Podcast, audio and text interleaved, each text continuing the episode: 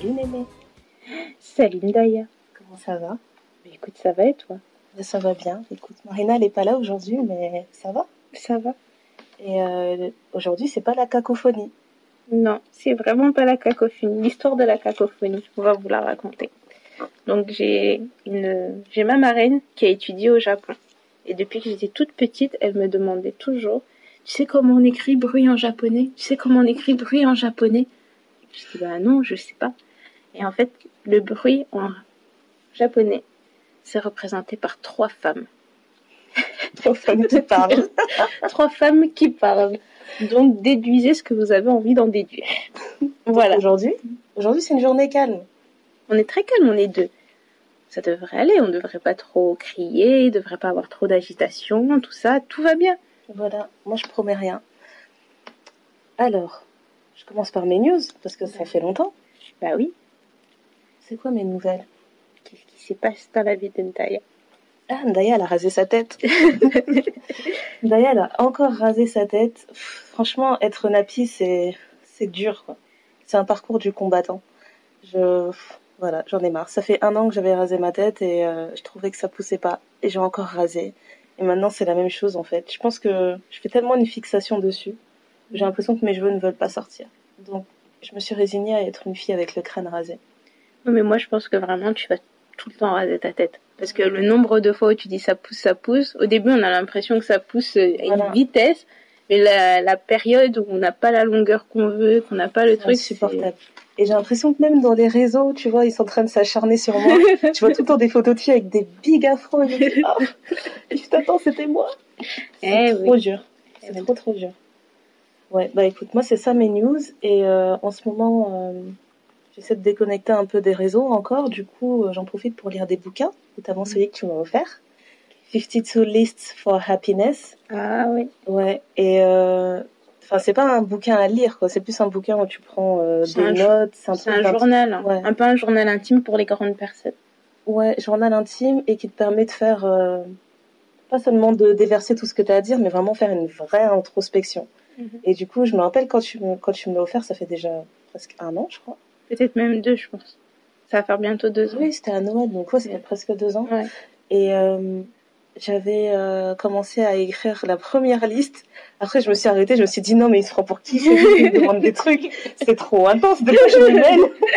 Du coup, je l'ai fermé, je l'ai laissé tranquille pendant quelques mois. Je me suis dit non, mais vraiment, de quoi je me mêle? Et euh, quand ça va pas, je le je rouvre et je choisis la liste que j'ai envie de faire. Ouais. Et c'est vrai que ça te permet quand même de mettre certaines choses à plat. Tu te décharges un peu. En fait, ce que j'aime beaucoup dans ces dans ces livres-là, parce que c'est l'auteur, elle s'appelle Mora Seal. Et en fait, elle en a deux. Euh... En fait, en gros, c'est un journal intime qui t'accompagne semaine par semaine pendant ouais. toute une année. Donc, tu es censé l'ouvrir chaque début de semaine ou n'importe quel moment dans la semaine que tu veux. Mais tu dois le faire au moins une fois par semaine et à chaque fois, on te pose une question différente, etc.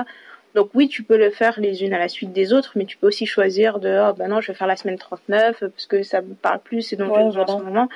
Et euh, en fait, moi, je sais que quand j'ai commencé, parfois tu te dis, ok, quand on te demande vraiment, bah, qu'est-ce qui te rend heureuse, cite-moi des choses qui te rendent heureuse, et tu dis, ok, ça, ça me rend heureuse, ça, ça me rend heureuse, ça, ça me rend heureuse. Bah, pourquoi je le fais pas, en fait? Parce que ça fait longtemps que j'ai pas fait ça, mais ça me rend ça. vraiment heureuse. Et donc, du coup, c'est cool parce que ça te permet aussi de, de te redécouvrir. Ouais, complètement. Donc, euh, ça a recommandé. Franchement, si vous pouvez l'avoir, il est en anglais, il existe je suis pas sûre qu'il existe en français. Ouais. Après, mais... comme il n'y a pas beau, énormément de notes, je pense mm -hmm. que c'est quand même gérable si on n'est pas parfaitement bilingue. Quoi. Ouais.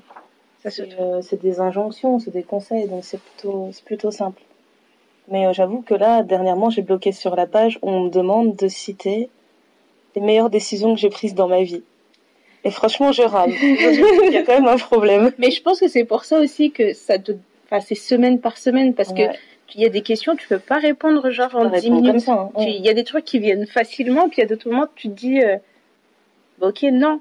Moi, je sais qu'il y a une des listes que j'ai faites dedans, je sais plus c'était laquelle, mais en gros, il te demandait euh, encore un truc, voir des choses qui te rendent heureuse, ou pour lesquelles les moments, les, les derniers moments que tu as rendu heureux, quoi que ce soit. -hmm. Et je pense qu'au moment où j'ai fait cette liste, j'ai réalisé que les accomplissements que je citais, ce n'étaient pas les miens. Ah, ok. Donc, tu vois, je me dis, oh, ben, une chose qui m'a vraiment rendue heureuse, c'est que ma nièce est arrivée, mon neveu est arrivé, euh, mes parents ont réussi à faire ci, des choses comme ça, et ça m'a vraiment rendue heureuse. Ouais. Et après, tu relis ta liste et tu dis, mais moi là-dedans, je fais quoi en fait? Je dis ça, c'est pas moi en fait. Donc tu dis en fait, pendant un temps, tu t'es oublié, là tu dis, ok, bon, je vais faire des choses pour moi quoi. Mais c'est vraiment bien. Si euh, vous pouvez le faire, franchement, c'est cool. Ouais. euh, il se trouve sur Amazon et il coûte pas, euh, c'est moins de 20 euros le bouquin quoi. Franchement, super bouquin. On le mettra en, en recommandation, en liste, pour vous aider à le trouver. Ouais, donc 52 listes pour le bonheur, en Le français. bonheur- En bonheur en français. Et euh, l'autre, c'est 52 listes. Euh, je sais plus. Il y en a un deuxième et je pense qu'elle en sort un troisième aussi au, au fin d'année. Mais ça, c'est plus euh, un journal à deux ou quoi que ce soit. Enfin, en tout cas, on vous mettra, on vous les mettra tous. Donc euh, voilà. Bon, toi, tu De écris, toi, tu écris dans les livres, moi, je les lis. Je- je- franchement, j'ai pris le temps de beaucoup, beaucoup lire. Et euh, franchement, Audible, c'est le futur. Ah ouais? C'est vraiment le futur. J'étais sceptique au début parce que j'aime bien tenir un livre dans mes mains, etc. Mais c'est le futur. Quand tu fais de la route, tu te mets ton livre et Ouais, tu te rends pas compte que tu avances et tout. Donc, euh, moi, j'aime bien rouler, donc forcément, euh, voilà. Euh, mais même dans les transports, dans tout, enfin, tu, c'est super. J'ai fini Americana de Shimamanda Enfin, Ngozi n'a pas Adichie. lu ce livre. Mais même le, le sur Audible, je crois que c'est au moins 15 heures de lecture. C'est le, le plus gros livre que j'ai lu jusqu'à présent. Euh, donc j'ai fini ça, j'ai fini euh, Petit Piment d'Alain Bankou. Mhm. Euh, et j'ai fini aussi le livre de Issa Rae, The Misadventures of an Awkward Black Girl. Ok. Et en fait, je me suis rendu compte que j'ai lu que des livres écrits par des auteurs noirs. mais en fait, c'est bizarre parce que je m'étais jamais posé la question avant. Mais euh, c'est de la littérature comme une autre, quoi. C'est ça C'est, vraiment bête, hein. c'est con à dire. hein. Mais euh, j'ai tellement l'habitude de lire plein plein de bouquins qui sont souvent écrits par des auteurs blancs que là, je me suis tournée, je sais pas, hein, peut-être que je m'attendais à ce que ce soit écrit différemment ou qu'il y ait vraiment une grosse différence dans le style ou dans la façon, les histoires ou je sais pas quoi. Mais en fait, c'est pareil, quoi. Ouais, c'est ça. C'est un auteur, c'est un auteur, mais En c'est. fait, non, on pense ça parce que quand tu vas aller dans une librairie ou quoi que ce soit, c'est, ils auront tendance à classer euh, les auteurs par une origine où on va se dire, voilà, là, c'est du récit exotique. Voilà. Alors que c'est pas le cas. Mais euh, je recommande Americana. C'était vraiment bien. C'était vraiment vraiment bien. Et le livre de Issa Rae, t'en as pensé quoi?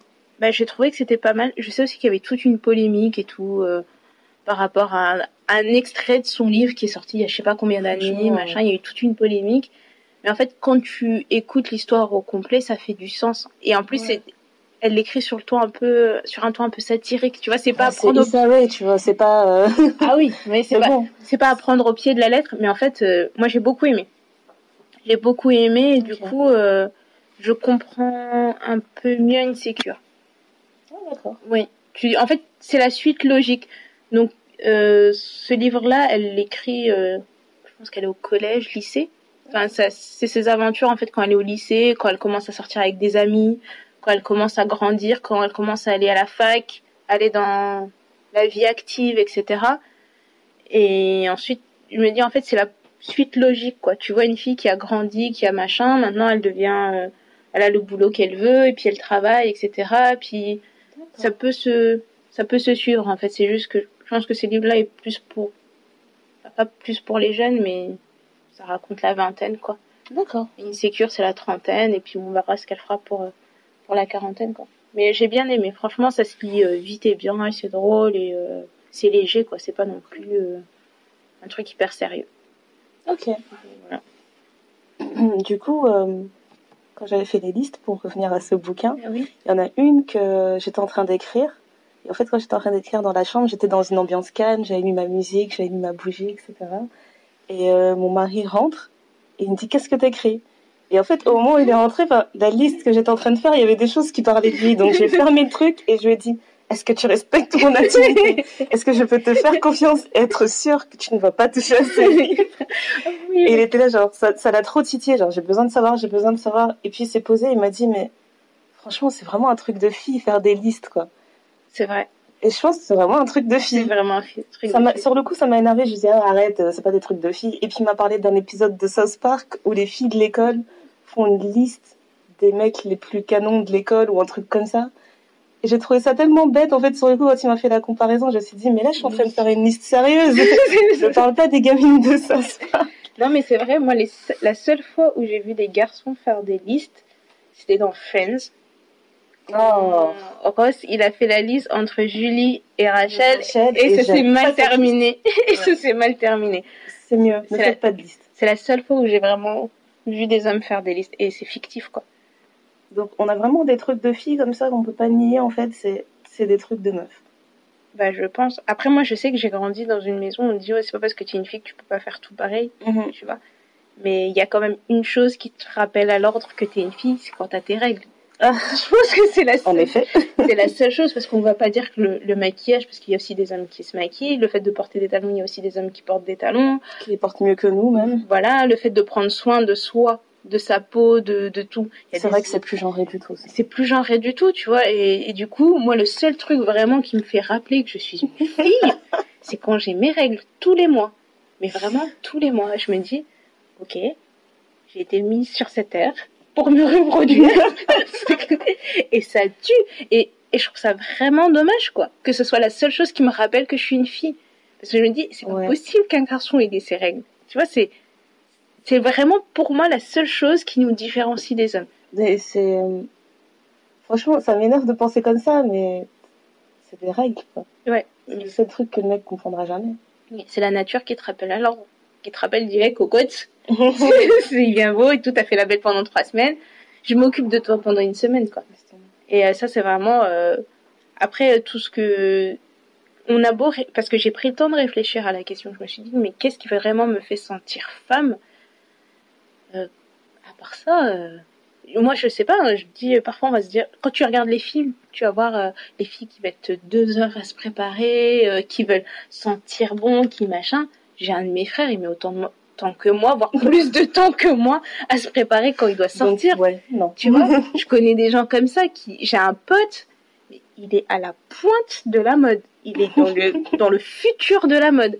Mais demande-lui de se préparer, mais c'est un casse-tête, quoi. Oh c'est vraiment, vraiment un casse-tête. Un casse-tête. Donc, du coup, je me dis, bon, c'est pas le fait que je prenne le temps de me préparer, le temps de me prendre du temps pour moi, pour me laver, pour euh, décompresser une fois par semaine, me faire couler un bain, machin. Euh, je sais pas, tu vois, même changer un pneu, j'ai changé un pneu, donc on va pas dire, il y a que les hommes qui savent faire de la mécanique. Non, moi, j'ai changé les phares de ma voiture, je sais changer des pneus. Si j'ai un problème de fuite sur, sur ma voiture, je sais regarder d'où ça vient. Enfin, tu vois, c'est des trucs, euh, le fait de faire à manger, enfin pareil, j'ai des potes qui cuisinent extrêmement bien et c'est les garçons quoi. Et donc tous les trucs qu'on nous a donnés depuis qu'on est jeune, une femme doit faire le ménage, faire à manger, s'occuper des enfants, des machins.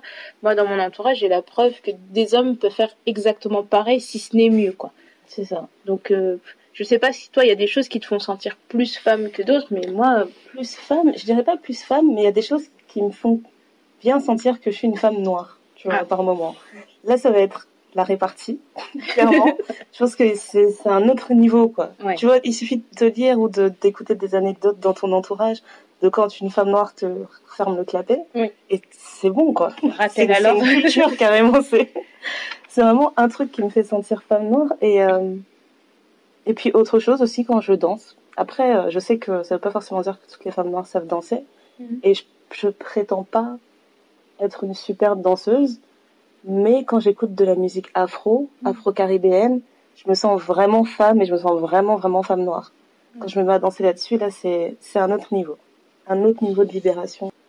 En plus, ce qui est beau dans ça, enfin, dans la danse, enfin, chez nous, c'est que c'est pas, euh, c'est pas sexualisé, quoi. Voilà. Même si t'as des références, moi, je me souviens des chansons qu'on écoutait quand on était petit avec les parents, on dansait comme des oufs dessus. Mais quand tu es grand et que t'écoutes les paroles, tu dis, mais, tu dis, mais pourquoi mes parents me laissaient danser sur cette chanson? ça fait bizarre, mais tu vois, c'est pas, euh, je, je trouve que la, allez, la, la sexualité, la sensualité dans la culture africaine, elle est tout autre c'est pas du. Elle est tout autre et j'ai l'impression qu'elle est. Euh, je sais pas, c'est. Elle est plus subtile et qu'elle est même plus sacrée, tu vois. Ouais. C'est une impression que j'ai aussi. Donc c'est peut-être pour ça que ça fait partie des moments où je me sens vraiment femme. C'est ça, parce que je me dis, c'est pas du m'as-tu vu, tu vois, on n'est pas. Euh, rien contre les gogo danceuses, tu vois, mais on n'est pas, euh, tu vois, on n'est pas des, des gogo danseuses en petits string, euh, petits soutifs, en train de se balancer les cheveux, se, se casser les hanches, le dos, machin et tout. Mais je trouve que, je sais pas, moi quand je vais euh, dans des fêtes de famille, qu'on est toutes en train de danser, toutes les femmes et tout, c'est vrai que c'est beau, quoi. Et puis euh, de l'extérieur, les gens ils peuvent dire, mais attendez, vous dansez comme ça, machin. Mais pour nous, ça veut pas dire ça, quoi. C'est juste, c'est de la danse. Enfin, je sais pas, c'est une façon de s'exprimer sa joie, son bonheur. Enfin, de, je sais pas. Clairement. Faudrait qu'on en parle plus dans le détail. euh. Non, mais clairement, là, c'est encore un autre épisode. Un autre épisode, mais en parler, tu vois, parce que le rapport euh, à la à la sensualité, à la sexualité, le, je pense que le fait d'avoir grandi dans une maison africaine, ça a beaucoup joué aussi sur ma façon de percevoir un peu les choses. Ouais. Mais il y a aussi des influences occidentales parce que quand on ou non, on va à l'école, donc forcément on voit des choses qu'on ne voit pas chez nous. Et sinon, euh, t'en as pas marre du son de Drake, là? Nice for what? Louisiana shit. Murder on the beat. Cut up to, you know? Yeah. Everybody get your motherfucking roll on. Mais J'aime bien cette chanson. J'en peux plus, je l'entends partout. Mais en fait, le problème, c'est ce que je, et c'est pour ça que j'écoute pas la radio, que je regarde peu la télé, Tu c'est que quand il y a une chanson qui est bien, on ne peut pas respirer. C'est comme saper comme jamais. À un moment donné, tu changeais de chaîne ou tu passais de chaque euh, station de radio à station de radio, Ouais, elle ouais, était au moins sur 5, quoi. Donc du coup, tu peux plus l'écouter. T'apprécies pas la musique. T'apprécies pas. C'est comme moi, les albums de Beyoncé. Je les apprécie après. Ouais, on attend que ça sorte, qu'elle fasse sa tournée. Voilà. Après, on se dit, bon, maintenant, on peut On l'écouter. peut l'écouter parce qu'on est sûr de pas le- l'entendre trop souvent, quoi. Non, mais moi, ce qui m'énerve le plus quand Drake sort une chanson, c'est que tout, oh, tout le monde met des mentions, en fait, avec les paroles de ses chansons. Mais oui. Tu vois, il a sorti God's Plan. Les gens, ils postent des photos, ils écrivent God's Plan. Ok. mais encore, Mais c'est ça, en fait, c'est insupportable. les gens, ils aiment bien se moquer de lui, mais je pense qu'ils se moquent bien de nous, quoi. Ouais, non, mais clairement. Je pense vraiment qu'ils se moquent de nous, quoi. Il dit oui, je vais vous balancer. C'est toujours ça. L'été, il nous a- balance deux, trois chansons. Ouais. Et il s'en fout du timing. Il a sorti deux chansons en même temps, on dirait. Ils sont- Il dit, Mais- je m'en fous, ça, mais ça va passer. Je sais pas si t'as remarqué, mais c'est toujours deux chansons de style différent. C'est jamais deux fois le même style. L'année Mmh. Ok, dernière, il avait sorti le featuring avec Whiskey de Come Closer. C'est l'année dernière qui nous a fait beaucoup danser dans l'été. Ou- L'année dernière Il l'année a sorti des trucs un peu euh, caribéens. un peu. Mais il y avait eu Come Closer, il y avait la chanson avec Rihanna. Euh... Ah, zut, comment ça s'appelle? Cette chanson? Work. Work, mais il y en avait une autre encore.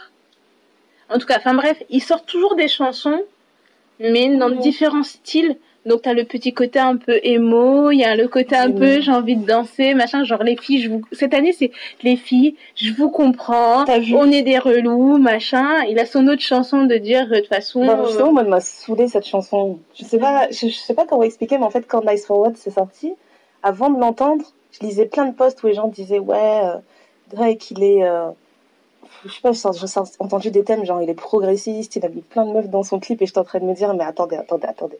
Le gars, il a mis des meufs dans son clip. Ok, elles sont pas, elles sont pas dans des positions euh, de, elles sont toutes dans des positions de pouvoir. Mm. C'est pas les clips classiques que tu vas voir dans le hip-hop où on va voir des meufs en train de twerker ou elles seront juste derrière lui en train de faire les belles. Genre, ok, dans le clip, il est pas dans le clip. je pense. Non, on le voit pas. On ne voit que, les femmes. Ok. Est-ce que pour autant il faut en faire un féministe? Non, je, je pense pas que ça doit en faire un féministe, mais le clip est beau, il est bien fait. Mais il faut ça. savoir que la personne qui a dirigé le clip, c'est une femme de 22 ans, une femme noire de 22 ans. Voilà, ça c'est Une- ça qui m'a plu. Tu vois, et je trouve que dans son concept d'idée, machin et tout, tu dis ok, ça fait du sens. Mhm. Tu vois, il a pas pris, il s'est pas entouré de des mecs avec qui il s'entoure d'habitude. Voilà, en disant non, venons, on met des meufs parce que je pense que c'est un peu hype en ce moment. Voilà, tu Et vois, c'est tout. il a pris, euh, il a pris des actrices et euh, je pense que c'est des actrices et des chanteuses qui ont euh, une voix et qui parlent de quelque chose. Tu vois, par exemple, il a pris euh, la petite qui est dans Blackish, Yara Shahidi. Mm. Elle est activiste, elle a 18 ans, cette gamine, mais quand tu l'entends parler, elle... je dis, c'est- Tu, te remets en question. tu te remets en question, tu dis, mais moi, qu'est-ce que je faisais quand j'avais 18 ans? Tu vois, c'est des choses comme ça. Il a pris Tracy Ellis Ross, il a pris, euh, il y a Issa Rae dans son clip, il y a euh, Olivia Wilde, Rashida Jones, euh, ah, il y a la, Il y a du monde, quoi. la, la fille qui a joué euh, Shori, j'ai oublié son nom. Enfin bref, il y a beaucoup d'actrices comme ça dans le clip. Ouais. Et au-delà même de la chanson, les femmes, ces femmes-là, ce qu'elles représentent, même sur la scène d'Hollywood et tout, et je pense avec aussi le mouvement MeToo, les machins, etc. Il a fait un bon casting, il y a un bon choix, le clip est bien réalisé. Mais la chanson, je peux comprendre qu'elle devienne un peu relou parce qu'on l'entend partout, quoi. Pour le clip et euh, le fait que ce soit dirigé par une fille, ça m'a beaucoup plu. Mais vraiment, en fait, je suis tellement sceptique que je me demande est-ce que Drake a vraiment fait quelque chose? J'ai l'impression qu'on lui a proposé un projet tout prêt. On lui a dit franchement, ça, ça va cartonner si tu le fais comme ça, comme ça. Mhm. Euh, viens, nous, on fait un clip, on s'occupe de tout. Toi, tu mets juste ton son dessus. Après, moi, je sais pas comment il travaille. Tu vois, je sais pas si c'est lui qui prend les, ces genres de décisions. Est-ce qu'il est vraiment impliqué à ce point dans les réalisations de ses clips? Ça, je sais pas, tu vois. Mais je trouve que la Ouais. chanson est sympa. Ça n'empêche que j'aime aussi beaucoup la version de Lauryn Hill, tu vois. Je... Ouais, je pense que ça aussi, ça a joué. Parce que j'aime tellement cette version que je me suis dit, il y a des trucs, faut peut-être pas les toucher. Faut pas y toucher, Ouais. voilà. Si t'as un affect particulier Clairement. pour cette chanson, c'est sûr que tu vas pas l'apprécier de la même façon. C'est comme quand il avait refait, repris la chanson euh, euh. Ouais. euh, qu'il avait fait avec Rihanna et en fait quand tu écoutes l'original tu dis ok donc il a enfin j'ai pas envie de dire qu'il a l'habitude de faire ça mais euh, il, il reprend des sons qui sont connus il, il les resample il les, il les retravaille il- tu vois il en fait quelque chose d'un peu plus actuel entre guillemets tu vois après bon au moins il le fait Ça pas ouvertement à tout le monde. voilà ça plaît Comme pas quand. DJ Khaled a repris, euh, Qui a repris il a repris Maria Maria, Ça n'a pas plu à tout le monde. Ah, il y a des gens qui ont dit mais vraiment ça c'est n'importe quoi Ça n'a vraiment pas plu à tout le monde. la musique vraiment plus aucun respect euh. Ouais, là, c'était grave, c'était grave. Mais moi, ce que j'apprécie dans ces artistes-là, c'est que le, ils créditent. Tu vois, c'est pas genre ils vont prendre la musique, ils vont faire passer ça genre ouais j'ai une idée de c'est vrai, c'est vrai. Ils vont en même temps Drake avec Lauryn Hill. Il avait pas trop j'avoue, mais quand même. Mais il y a quand même des gens qui le font, hein. Ah vrai. Shakira, quand elle a fait Waka Waka, elle nous a fait croire qu'elle avait sorti ça toute seule. C'est chaud quand même. Je sais même plus d'où ça sort ce truc. Elle a fait Waka Waka, elle a dit clairement, genre, ouais, j'ai pensé à ce truc un jour. euh, Ouais, elle a inventé Waka Waka. Ok, c'est bien. c'est bon à savoir, hein. c'est vraiment bon à savoir. Mais euh, non, mais vraiment, quand j'ai, en fait, quand j'ai réfléchi à tout ça par rapport à Drake, je me suis quand même remise en question parce que j'étais en train de me dire, en fait, on est passé d'un stade où euh, être euh, féministe, euh, ça passait limite comme une insulte. Et j'ai l'impression que là, ça devient de plus en plus hype. Mm. Et du coup, je me demande, est-ce que être afro-féministe, c'est en train de devenir aussi hype et que les et qu'on se colle toutes des étiquettes comme ça euh, d'afro-féministe? Du coup, je mets j'ai fait des catégories en fait de qu'est-ce qui représente une afro-féministe et est-ce que j'en suis une vraiment? Vas-y, dis-nous tout. La réponse pourrait vous surprendre. Et en fait, j'étais en train de penser au fait que quand je suis partie euh, au festival Nyan Sapo, Mhm. franchement, ça avait été un vrai choc. J'étais trop heureuse en fait de voir autant de femmes noires dans des dans des styles différents, dans Mhm. des façons de parler différentes. En fait, ça m'a fait vraiment du bien en fait de voir pour une fois autant de pluralité euh, chez la femme noire quelque part en France. C'était une de mes premières fois. Du coup, quand j'étais encore dans le dans l'adrénaline du moment, j'étais là, je vais acheter ça, je vais acheter ça sur les stands. Donc j'ai acheté mon petit badge euh, avec écrit Afrofemme. Oui. Et je me suis dit non, en fait, il faut vraiment que je me pose la question. En fait, est-ce que j'en suis une pour de vrai? Mhm. Je me suis dit s'identifier euh, comme euh, comme une femme noire, en fait, c'est un début, mais ça fait pas forcément de toi une militante. tu vois. Ça. Donc, je pense que c'est quelque chose euh, qu'il faut se. Ben, déjà, il faut, il faut définir clairement ce que c'est Mhm. et se remettre en question de temps en temps, en fait, parce que tu peux pas juste décider un jour que tu l'es et d'être tout le temps, en fait. Donc, je me disais déjà, le premier point, ce serait de comprendre et euh, comprendre les violences subies par les femmes, toute forme de violence subie par les femmes, et de les refuser, mais aussi de les combattre. Premier point. Là-dessus, je me suis mis, allez, 7 sur 10. Ok. Et franchement, je précise, hein, je, je suis très, euh, très dure avec moi. Ok. Donc, allez, 7 sur 10. Après, je me suis dit, le deuxième point, ce serait de d'apprendre en fait à avoir vraiment un esprit de sororité en fait, de jamais se minimiser Mais moi, j'aurais entre mis, femmes. j'aurais mis ça en premier. Ah, c'est pas un classement, c'est un ok. truc qui me sont venus à l'esprit, tu vois. Ok, parce que j'allais dire cet Ouais. esprit de sororité. En fait, on est toutes copines, mais on est toutes les premières à se casser du sucre sur le dos. Et ça, c'est un truc qui m'a vraiment beaucoup choquée parce que comme j'ai grandi dans un environnement très masculin, Ouais. quand j'ai vraiment commencé à être avec des filles, j'ai eu énormément de mal avec ça parce que j'avais l'impression que les filles n'étaient pas honnêtes et pas sincères. Et alors que les garçons, ils vont se s'il faut se mettre sur la gueule, ils vont se mettre sur la gueule, mais une fois que c'est réglé, c'est réglé, on passe à Voilà, autre chose. chose. Alors qu'une fille, j'ai l'impression, et, c'est- et j'aime pas être dans les clichés, genre dire ouais, toutes les filles sont comme ça, Mhm. mais j'ai l'impression que les filles, entre elles, c'est oh, mais tu m'as fait ça, tu m'as dit ça. Oui, oui, je t'ai pardonné, mais sache qu'un jour, si tu me fais une crasse, je te le rebalance dans le visage comme si ça s'était passé hier. Et ça, c'est quelque chose, j'ai vraiment eu énormément de mal parce que comme j'ai Ouais. pas grandi comme ça, j'ai pas de sœurs, j'ai que des frères, j'ai beaucoup de cousins. Mes cousines, on est très peu, ça se compte même pas sur les doigts de deux mains et on se voit Ouais. rarement tout ensemble. Et même quand on se voit tout ensemble, c'est le temps d'une fête familiale ou des choses comme ça. Donc c'est pas non plus genre un groupe d'amis filles qui va faire euh, les 400 coups ensemble. Et la période de ma vie où vraiment j'étais entourée de plein de filles, mais c'est des mots de tête quoi. C'est vraiment, enfin je sais pas Bah, ça a été une période d'adaptation aussi pour toi en fait. Donc ça Pour joue moi, c'était vraiment, c'était rendez-vous en terre inconnue. hein. c'était vraiment rendez-vous. Autant il y a des moments qui sont excellents parce que du coup tu te dis ouais mais en fait je me sens comprise, je peux parler de certaines choses, je peux être à l'aise par rapport à certaines choses auxquelles, euh, enfin, je faisais pas forcément attention. Euh, tu grandis avec des garçons, tu vas pas te promener en soutif, tu vois, tu tu fais un peu, Clairement, tu ouais. les respectes un peu. Mais là, de pouvoir se retrouver entre filles, se promener en soutif, de dire, ah, mais t'as vu ça, machin. Et toi, quand t'as ça, tu fais comment? Et par rapport à ci, nanana. C'est vrai que ça a des bons côtés. Ouais. Et on peut s'apporter énormément, mais le côté de... En fait, quand tu réfléchis au euh. potentiel de, de, de ce pouvoir-là, de cet esprit de sororité, c'est, il est énorme en fait. C'est vraiment énorme. Mais je pense vraiment, je pense vraiment qu'on est sur la bonne voie. Mhm. Je suis d'accord avec toi. Pendant un temps, je trouvais aussi que c'était très très très dur d'avoir un entourage euh, majoritairement féminin. Mais je pense que c'est, en fait, je pense que c'est des restes de, de la société dans laquelle on a grandi en fait. On, on a été euh, habitué à entendre ça. Ouais. Et du coup, je pense que c'est comme n'importe quel enfant, si tu es habitué à entendre quelque chose, à entendre, un certain, à entendre parler d'un certain schéma, et ben, tu vas avoir tendance à le reproduire aussi facilement.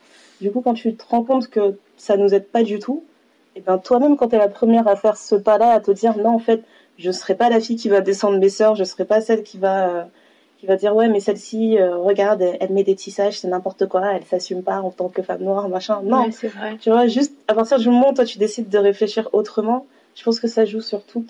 Ça va jouer sur les mentalités de tout le monde. Tu vois, le- les mentalités des meufs qui te disent encore euh, Ouais, moi je suis Rihanna, Beyoncé elle pue du cul. Non, mais c'est bon quoi.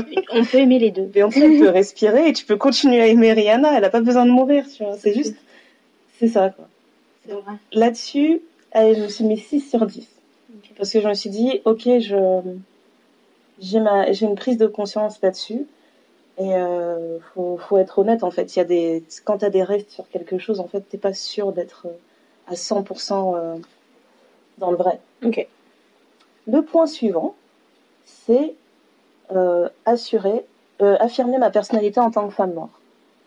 Donc ce serait euh, là-dedans, je pense que je mettrais, j'engloberais un peu de, un peu de tout, un peu de quand quelqu'un te demande d'où tu viens et que t'as envie de t'envoyer chier en fait et que tu te dis Mm. j'ai pas, j'ai pas à expliquer à chaque fois aux gens mon pédigré. Euh, j'ai pas à justifier un certain métissage si tu me trouves mignonne. Mais alors ça, c'est le truc. Dès que t'es noir et que t'es un peu clair, tu peux pas juste être noir. Mais non, mais parce que les, les, les, les noirs euh, sont noirs. Ben non, il y a Ouais, différentes couleurs de noir. Sans forcément être métis. Et je suis pas la plus, la plus claire des clairs, quoi. Mais je me dis, pour peu que j'aurais eu les yeux clairs, ça aurait été une catastrophe. On m'aurait sorti des trucs. Mais imagine. On m'aurait sorti des trucs. Mais il y, a une- il y a une blogueuse comme ça aussi qui a. euh, elle est noire. Donc je pense qu'elle est. euh, je saurais même pas te dire quelle teinte, mais. Euh, elle met. On va dire. NW quoi? Ah, là, la référence, je l'ai pas. Mais on va dire, elle a la couleur de Michelle Obama. Peut-être voire plus foncée. Elle a les yeux d'un bleu. Ah, je crois voir c'est qui. Elle a vraiment une tête de poupée Elle comme ça en plus. elle a hein, vraiment une fou. tête de poupée et elle a dû prouver en montrant des photos d'elle avec sa mère ou sa grand-mère que en fait c'est possible que les noirs aient les yeux bleus sans forcément être euh, métissés quoi. Mais attends, mais c'est les gens disaient la même chose de Rihanna. Oui. Qu'elle avait pas, euh, qu'elle avait pas euh, les yeux verts, qu'elle mettait des lentilles et qu'elle est forcément métissée. Non mais Tu vois voilà quoi. C'est des choses je dis bon s'il faut aller jusque là enfin moi je sais que mon grand-père il avait les yeux clairs mais en vieillissant ça la enfin, la couleur de ses yeux a changé tu vois donc c'est des choses qui arrivent C'est puis c'est comme tout. Enfin, j'ai un de mes cousins, il est né, il avait les yeux bleus. Mais quand tu vois ses deux parents, tu jamais, enfin, ils sont noirs quoi. Mais Voilà. le petit, il est sorti, il avait les yeux bleus. Voilà. C'est des choses qui arrivent. Et même chez les enfants des blancs, ça arrive aussi qu'un Mhm. enfant naisse avec les yeux bleus et après ses yeux deviennent marrons. C'est c'est la nature, ça s'appelle. Exactement. Donc là-dessus, affirmer ma personnalité, je pense que là-dessus, je, je me mettrais un 10 sur 10, voire un 11, parce que je le vois que quand je réponds aux gens, limite ils sont saoulés, tu vas entendre et tu vas entendre, et tu vas plus jamais me poser ce genre de questions de toute ta vie. Donc, allez, 10 sur 10. Euh, un autre point, ce serait euh, de se cultiver. Mhm. Pour comprendre tous les enjeux en fait de l'afroféminisme, je me dis qu'il y a énormément de notions en fait que, que j'ai découvert au, au cours des dernières années quand on te parle pas seulement de sororité, mais quand on te parle de colorisme, Mhm. que on va t'expliquer que oui, la, la femme noire qui a une teinte plus foncée, et ben elle aura, euh, elle va subir aussi des discriminations par rapport à la femme noire qui a la peau plus claire. Mhm. Donc juste de savoir qu'il y a ce travail à faire en interne, euh, savoir que on a un gros problème de, de misogynie noire chez les hommes noirs, Mhm. surtout chez les hommes noirs, parce que je pense que c'est surtout ça qui me fait, moi c'est surtout ça qui me fait le plus mal. Mhm. Euh, Il y avait un gars qui avait comparé Lupita Nyong'o à N'Golo Kanté. Il a dit arrêtez de dire qu'elle est belle, c'est bon, elle ressemble à N'Golo Kanté. Et tu, genre il sort ça et tous ses potes sont morts de rire. Ouais, Lupita Nyong'o elle est chum, elle est toute noire, machin. Ça c'est, tu vois, c'est des trucs qui Ouais. me dressent le poil. Je me dis ce genre de ce, ce genre de notion en fait, quand je sais qu'il y a beaucoup de femmes noires qui qui sont pas du tout au courant de ce de, de ce genre de problème, en fait, je me dis ouais, il y a encore du travail. Il y a encore beaucoup de travail à faire et euh, du coup c'est très important de se cultiver sur euh, sur les, les luttes qu'on a qu'on a à faire. Euh, parler aussi de fétichisation de la femme noire, Mhm. c'est un très gros problème en France, très gros problème en Occident, et aussi de pas toujours prendre en exemple les américaines en fait, les afro-américaines, parce que je me dis que quand on parle d'afroféminisme en Europe et aux États-Unis, c'est pas la même chose, tu vois, on n'a pas la même histoire. C'est ça. On n'a vraiment pas la même histoire et tout. Et en fait, ce qu'il y a aussi, c'est que on n'a pas les mêmes réalités de vie. Tu vois, on- ce sont deux pays d'Occident. Ouais. Et ce sont deux pays complètement différents. De la même façon que tu peux aller en Afrique. Et c'est pas parce que tu as été en Côte d'Ivoire que quand tu vas aller au Gabon, ça sera pareil. Voilà. C'est euh, deux pays complètement différents et deux systèmes complètement différents. Et ce qui est, moi, la grosse différence que je remarque entre l'afroféminisme en Europe et l'afroféminisme en Amérique du. Nord, c'est que en Europe, quand tu demandes à quelqu'un d'où il vient, il sait te citer d'où il vient Voilà. tu vois. Et euh, c'est souvent on est de première ou de deuxième génération, mais ça sera euh, mes parents viennent du Nigeria, ou mes parents viennent du Voilà. Congo, ou ma mère est ghanéenne et mon père est nigérian, ou tu vois des choses comme ça. Mais là-bas, ils vont te dire afro-américain, et s'ils n'ont pas Et fait le test euh, qu'ils font sur Ancestry ou des choses comme ça, où Voilà, te- ou s'ils n'ont pas une famille qui a gardé un gros livre euh, dans Voilà. son truc, enfin, c'est compliqué. Il y a beaucoup d'Afro-Américains qui ont fait ce test et on leur dit, bah alors, euh, il y a, vous avez 80% d'Afrique de l'Ouest. Mais Mhm. Afrique de l'Ouest, c'est vaste, quoi.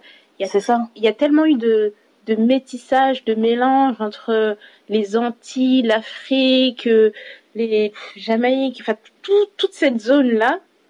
Tellement. Moi, j'aimerais les pour eux être afro-américain, c'est une ethnie quoi. Clairement, ouais. Donc euh, sur les papiers, c'est toi t'es afro-américain, soit t'es caucasien, soit t'es latino, soit t'es Voilà. tout ça. Et même dans dans toutes ces choses-là et dans la perception que les gens ont, que les gens ont, c'est que les latinos ne sont pas noirs. Et donc du coup ça aussi, tu vois, Voilà, ça fait encore, c'est d'autres questions, ouais, ça fait d'autres combats encore. Tu dis donc en fait, Et on n'a pas du tout ce combat ici, clairement. on a- n'a pas du parce qu'on n'a pas autant de latinos en fait ici. Puis même les latinos qu'on a, c'est, euh, j'ai pas envie de dire l'origine, quoi. C'est pas la source, quoi, mais c'est pas les, c'est pas les mêmes, tu vois. Voilà. C'est, moi je me souviens qu'en étant plus jeune, j'ai découvert qu'au Maroc il y avait des noirs, mais j'étais choquée. Tu vois j'ai dit, quoi? Il y a des noirs au Maroc? Il me dit mais oui, euh, les tribus qui sont là-bas, machin et tout. J'ai dit non arrête, tu, tu dis des bêtises. déconnes. Tu dis des bêtises, ça n'existe Jusqu'à ce que tu en rencontres et je dis, vous existez. fait. Donc, vraiment, ouais. Et t'as envie de leur faire un câlin et de leur dire, ça doit être dur. ça doit vraiment. Mais tu vois, c'est c'est des choses auxquelles tu penses pas vraiment. Ouais. Quand tu te dis, mais en fait, le Maroc, ça fait partie de l'Afrique. Pourquoi il y aurait pas de Il n'y en aurait pas. en Égypte? C'est Genre, pareil. il y a une Pourquoi il y aurait limite pas tracée comme ça, on s'est dit, vous voyez, à partir de là, Il n'y aura plus de noirs, sachez-le. Non, mais c'est ça. Et tu dis, c'est toute l'idée de la représentation aussi qu'il y a dans les médias, etc. Ouais. C'est seulement maintenant que tu vois des noirs qui présentent des journaux nationaux, que de la météo, des choses comme ça. Enfin, tu, tu les regardes, tu C'est ça. Moi, je- enfin, quand j'étais plus jeune, et je suis pas vieille, hein, Mhm. mais euh, quand j'étais plus petite, je voyais pas une noire à la télé. Quand Harry Roselmack il était à la télé, je me dis ok, il y a Harry Roselmack. Après, il y a eu euh, Karine Le Marchand que je me suis rappelé de voir à la télé. Ouais.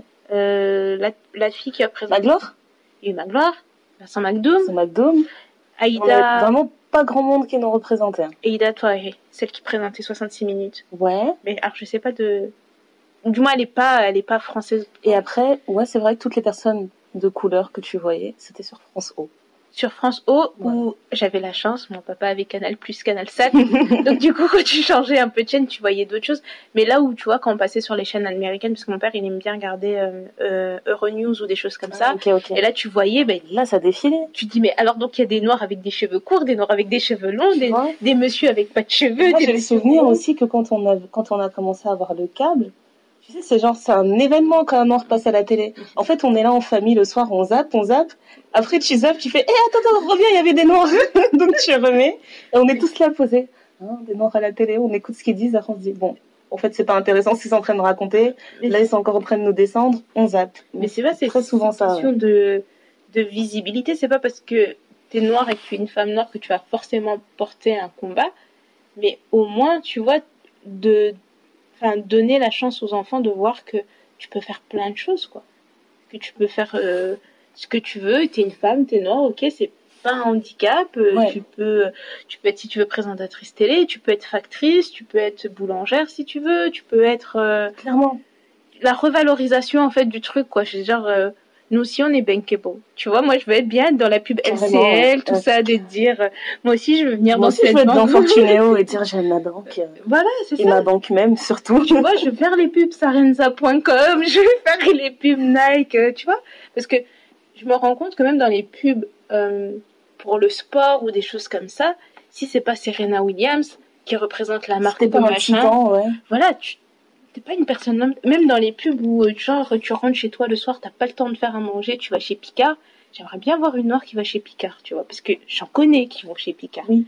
Faire, ça déchire. Donc euh, ça commence à venir, hein. ça commence à venir, mais. Mais euh, ouais, pour le côté culture, du coup, euh, je me mettrais, euh, allez, un 5 sur 10. Parce que je pense qu'il y a, c'est, c'est une encyclopédie, en fait, Mm. encore à, à, à faire et à découvrir. Donc, je me mets 5 sur 10. Et euh, dernièrement, là où je trouve le plus de, de ressources et de références intéressantes, c'est sur le site du collectif Moissy. Je trouve que leurs, euh, leurs euh, textes sont très, très bien écrits. Mhm. Et euh, faut vraiment pas hésiter à faire un tour là-bas, c'est plein, plein, plein de ressources. Le point suivant, ce serait rencontrer et échanger entre femmes noires. Donc, ouais, participer à des festivals, participer à des conférences sur des questions, enfin sur des questions qu'on a citées un peu plus tôt, et pouvoir bien échanger entre nous. Mais le truc c'est que en France, tu peux pas faire, galère. tu peux pas faire ça, parce que tu- on va te taxer de communautarisme. Ouais. comme si le fait de vouloir te retrouver avec tes semblables ça devient quelque chose genre euh, mais non mais pourquoi vous voulez vous mettre à part? Non je peux avoir envie de me retrouver avec mes semblables et aussi de m'intégrer à la société en plus le fait que tu ne peux pas euh, à partir du moment où c'est basé sur la euh, la race Ouais, il y a toujours quelque chose qui bloque genre non on peut pas faire ça les statistiques ethniques c'est interdit mais pourquoi? On n'est pas non plus euh, on va pas nous envoyer, euh, on va pas nous tuer parce qu'on sait qu'il y a exactement tant de, tant de personnes. Parfois, ça peut aider pour certaines choses, tu vois. Et euh, on en avait parlé avec, avec Charme, qui était dans notre épisode précédent, qui vit à Londres maintenant. Mhm. Et elle nous disait que quand elle a ce genre de discussion avec des, des femmes noires londoniennes, elles sont mortes de rire. Mais oui, Elles se disent, mais pourquoi Et en fait, ça s'arrête toujours à mais pourquoi? Moi, je comprends pas pourquoi. Pourquoi, pourquoi on peut pas? C'est vraiment dommage parce que C'est juste à côté. même juste le fait de recenser qui combien de noirs qui vivent dans une ville, ça c'est pas grave de savoir combien ils sont, tu sais pas. La démographie, ça aide, tu sais. Moi, je- je, suis dans une ville, je suis la seule noire. Je vais au supermarché, je ne trouve pas un produit pour moi. Je vais pas râler, je suis toute seule. Mais on est dans une zone, on est 20 000 sur peut-être 40 000 personnes. Ouais, Je vais au supermarché, je trouve pas un produit pour moi, j'ai le droit de râler. Tu vois? Exactement. c'est toutes des choses comme ça, tu dis mal utilisées, c'est vrai, que ça peut poser problème. Je suis tout à fait d'accord. Ouais. Mais si c'est utilisé de façon intelligente et à bon escient, pourquoi pas? Parce que franchement, moi je, je suis... Allez, on a des rendez-vous où on se retrouve entre femmes. Ok. Euh, par exemple, euh, je vais te donner un exemple tout bête. Les cours de préparation euh, à l'accouchement, vous allez voir les sages-femmes, elle va vous expliquer comment faut s'occuper de bébé, quand bébé il sort, comment prendre soin de vous, etc. Il n'y a Mhm. que des femmes, d'accord? Mais dans ces femmes-là, il y a des femmes qui sont indiennes, il y a des femmes qui sont marocaines, tu as peut-être des femmes qui sont congolaises, des femmes qui sont ivoiriennes, etc. Et la façon de gérer le post-accouchement n'est pas la même ça. que oui, on est en France, on est français, mais pour être français, est-ce qu'on doit oublier tout ce qu'on était avant? Moi, c'est ma question parce que je me dis oui, ok, je suis française, je me sens française, j'ai aucun problème avec ça, mais je me sens aussi congolaise. Donc il y a des choses, je sais que je vais me retrouver avec. euh, J'ai mon amie d'enfance qui est française, on se retrouve très bien là-dessus. On va se regarder, on va se parler, on va se comprendre. Ouais. Et puis il y a des choses, c'est euh, c'est tout con. Hein. Ma nièce, elle va à l'école, si elle est mal coiffée, je sens que sa maîtresse, elle me juge. C'est sûr. Sa maîtresse, elle va me regarder, genre, vous l'avez laissé venir avec les cheveux en bataille. Alors la petite Julie qui vient à l'école, qui n'est pas coiffée, couettes parfaites. mais même si la petite Julie n'a pas ses couettes parfaites, la maîtresse va pas la regarder avec. Je sais pas, hein, je sais pas si c'est Elle n'aura pas le même jugement en fait. C'est ça. Tu vois, je, je, possible, non, c'est je possible. me, je, je l'ai vécu parce que j'ai accompagné ma fille à l'école, euh, Mhm. Petite blonde aux yeux verts. euh, je vais la déposer à l'école. Parfois, je vais la récupérer à l'école, etc. Et tu sens le regard qui est un peu différent euh, entre le fait d'avoir un enfant blanc et un enfant noir. Après, je sais, j'ai pas envie de préjuger et de dire oh, c'est parce qu'elle est noire que forcément ils sont plus durs, etc., etc. Mais j'ai l'impression qu'il y a moins de, il y a moins de, de place à l'erreur. Exactement. ou Quand je vais à la boulangerie avec mes nièces ou qu'elles me disent bonjour madame, s'il vous plaît madame, merci madame. Elle est bien élevée. Oh là là, elle est pas C'est bien. C'est la première fois que j'en vois une comme ça.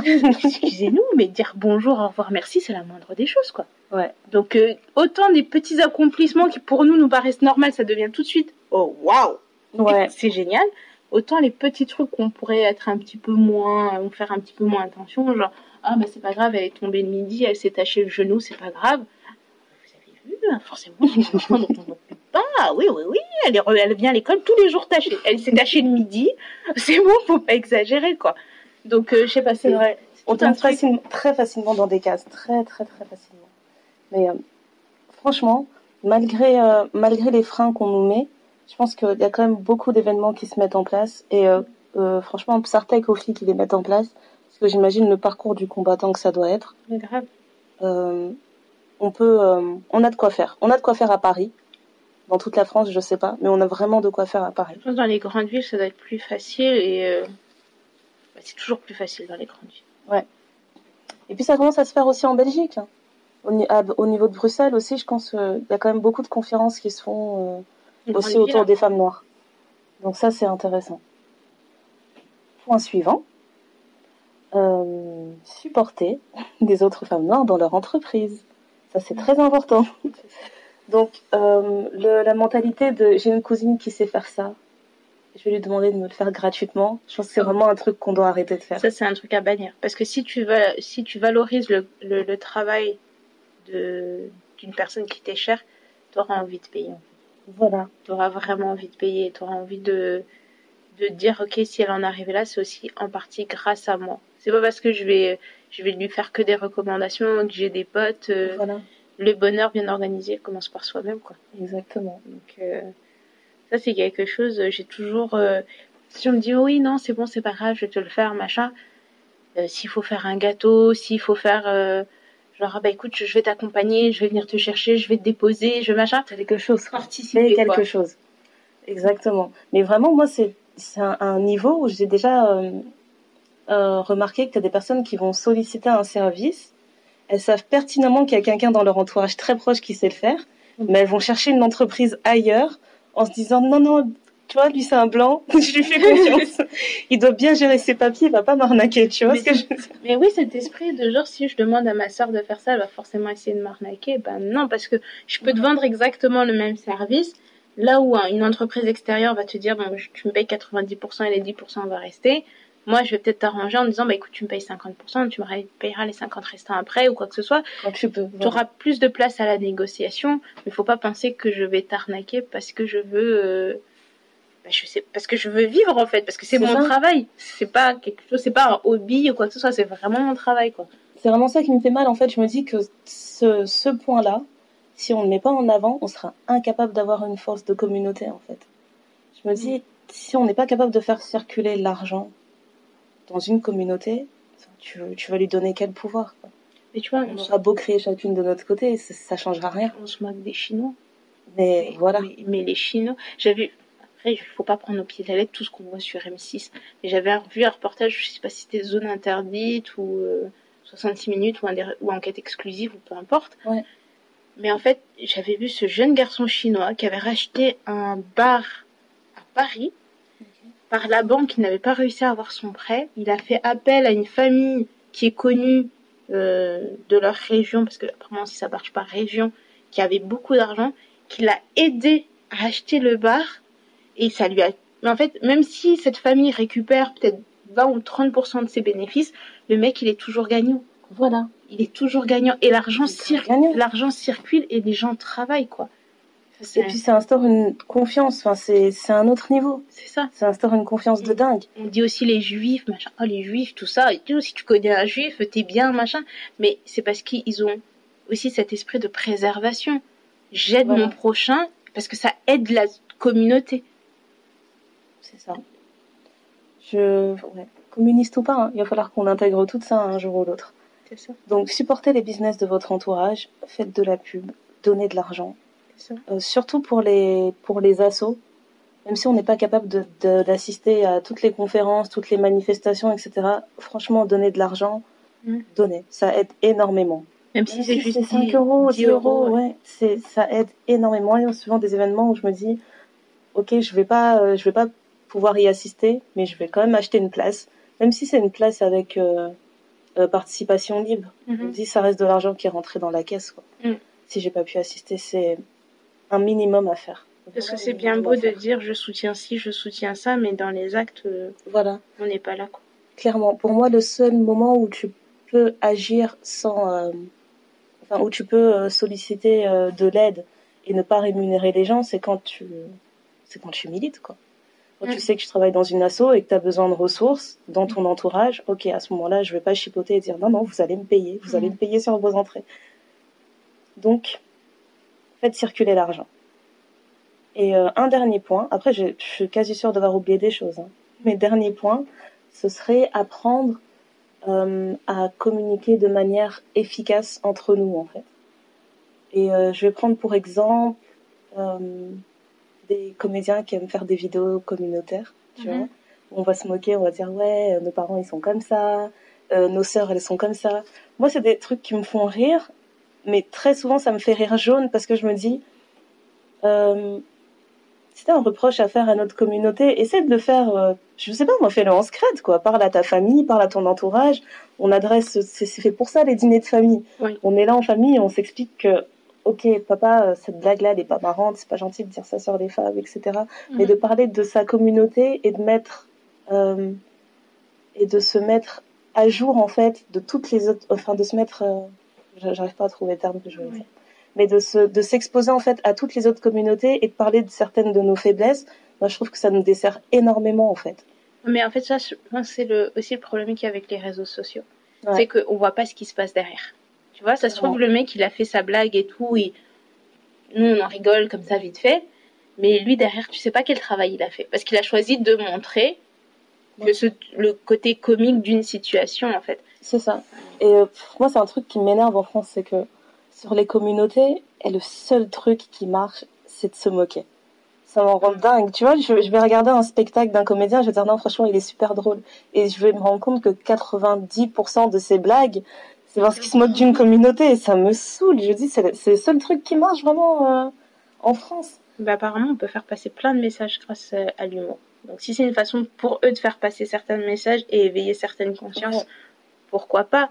Mais moi, la seule chose sur laquelle je voudrais attirer l'attention, c'est de bien dire aux gens, c'est pas parce que vous voyez quelque chose dans, dans un...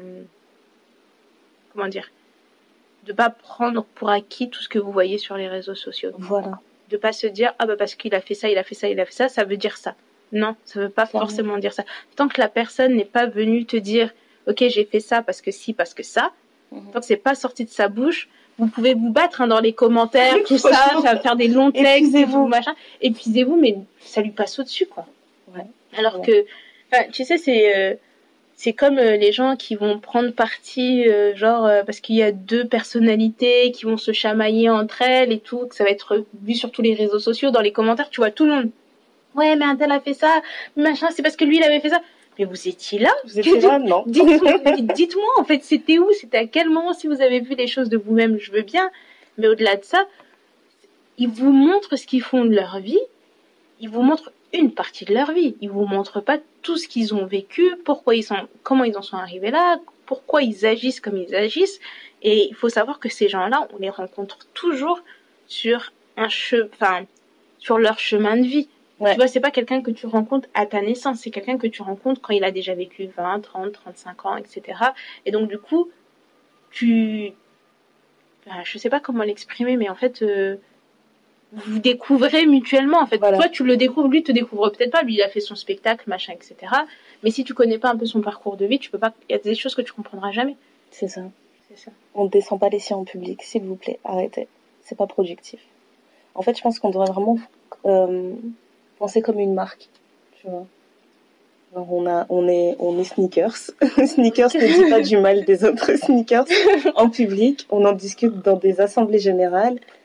Mais euh, le linge sale, ça se lave en famille, de toute façon. Ouais, Il clairement. faut, euh, Ou alors, s'il faut euh, faire de la critique constructive.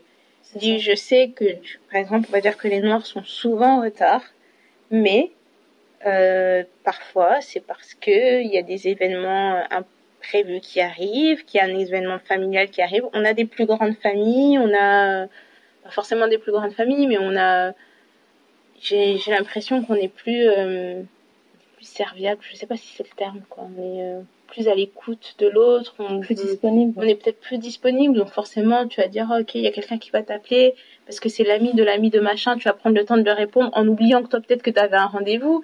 Et ça. oui effectivement ça nous rend en retard, mais c'est pas tous les noirs qui sont comme ça, tu vois, il y a des noirs qui sont plus que ponctuels, tu leur dis rendez-vous à 13h30, à 13h25 ils attendent devant la porte pour faire sonner la porte à 13h30 quoi. Ouais. Donc euh, c'est des choses comme ça qu'il faut euh, pas forcément véhiculer euh, les mauvaises images, mais aussi je pense que c'est la société dans laquelle on vit parce que quand il y a quelque chose de bien qui est fait, ils en font tout un tapage. Mais quand il y a quelque chose de mal aussi, c'est ça prend plus d'ampleur. carrément plus d'ampleur et je trouve que c'est partagé plus vite aussi. Ouais. En fait, moi, quand j'ai pensé à ce dernier point, c'était par rapport à une vidéo qui a circulé. J'ai dû la recevoir au moins cinq fois d'un mec qui filme, il rentre chez lui, il filme sa maison et il dit regardez ma femme, elle range rien, machin, machin. Tu vois. C'était euh, Oui, oui, j'ai vu cette vidéo. voilà, cette vidéo, elle a bien circulé. Je l'ai vue sur tous les réseaux. Je l'ai reçue par WhatsApp sur tous les groupes. Et je me disais, mais vous êtes sérieux, en fait? Vous vous rendez compte de ce qu'on fait, en fait?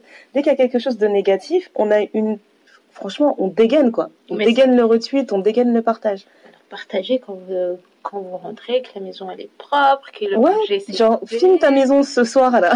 tu peux filmer chez toi ce soir. Parce que moi, clairement, je savais que si je filmais chez moi ce soir-là, on allait se moquer de moi aussi. Donc, j'ai pas commencé à juger. Mais ça m'a fait mal parce qu'en plus, pour ce, ce cas précis, le gars avait posté la vidéo, il avait pas posté, il avait partagé à quelqu'un de proche, en fait. Et je me dis, tu, tu vois à quel point c'est, Ah, le proche. c'est euh, mystique, quoi. Le ouais. proche a partagé ça. Et euh, quelques temps après, le, le mari qui avait fait cette vidéo a présenté ses excuses. Enfin, il a dû faire un truc genre communiqué de presse parce que il a dû dire oui, en fait, euh, sur le coup, j'étais tendue et tout quand j'ai fait cette vidéo, mais il se trouve que ma femme elle souffre de dépression. Dans ta face, ta femme elle est en pleine dépression. Toi, tu fais une vidéo où tu montres qu'elle est pas capable de tenir sa maison. Mais euh, en tout cas, ça c'est vraiment le truc qui m'avait le plus marqué et euh, c'est c'est quelque chose sur lequel je travaille énormément à ne pas euh, non on descend pas les gens comme ça en public en fait Pour n'importe quoi. hein. ouais C'est comme je, re- enfin, je vais redire la même chose, mais on sait pas pourquoi la personne agit comme ça. voilà Tu vois, donc c'est c'est vraiment un facile. en fait donc C'est vraiment pas- facile euh, de juger, de, de voilà, enfin, Ouais. c'est un truc bête. Hein. Je sais pas pourquoi j'ai ça dans la tête, mais l'histoire de Nabila et Thomas là. Tous les, les gens, on en a parlé pendant des mois et des mois, mais il faut les empêcher de se voir, il faut les séparer, machin. au jour quoi je d'aujourd'hui, me mêle ils sont toujours amoureux. Tu vois, je sais Et que Ils ça s'en foutent de notre avis. Ils hein. s'en fichent complètement, tu vois.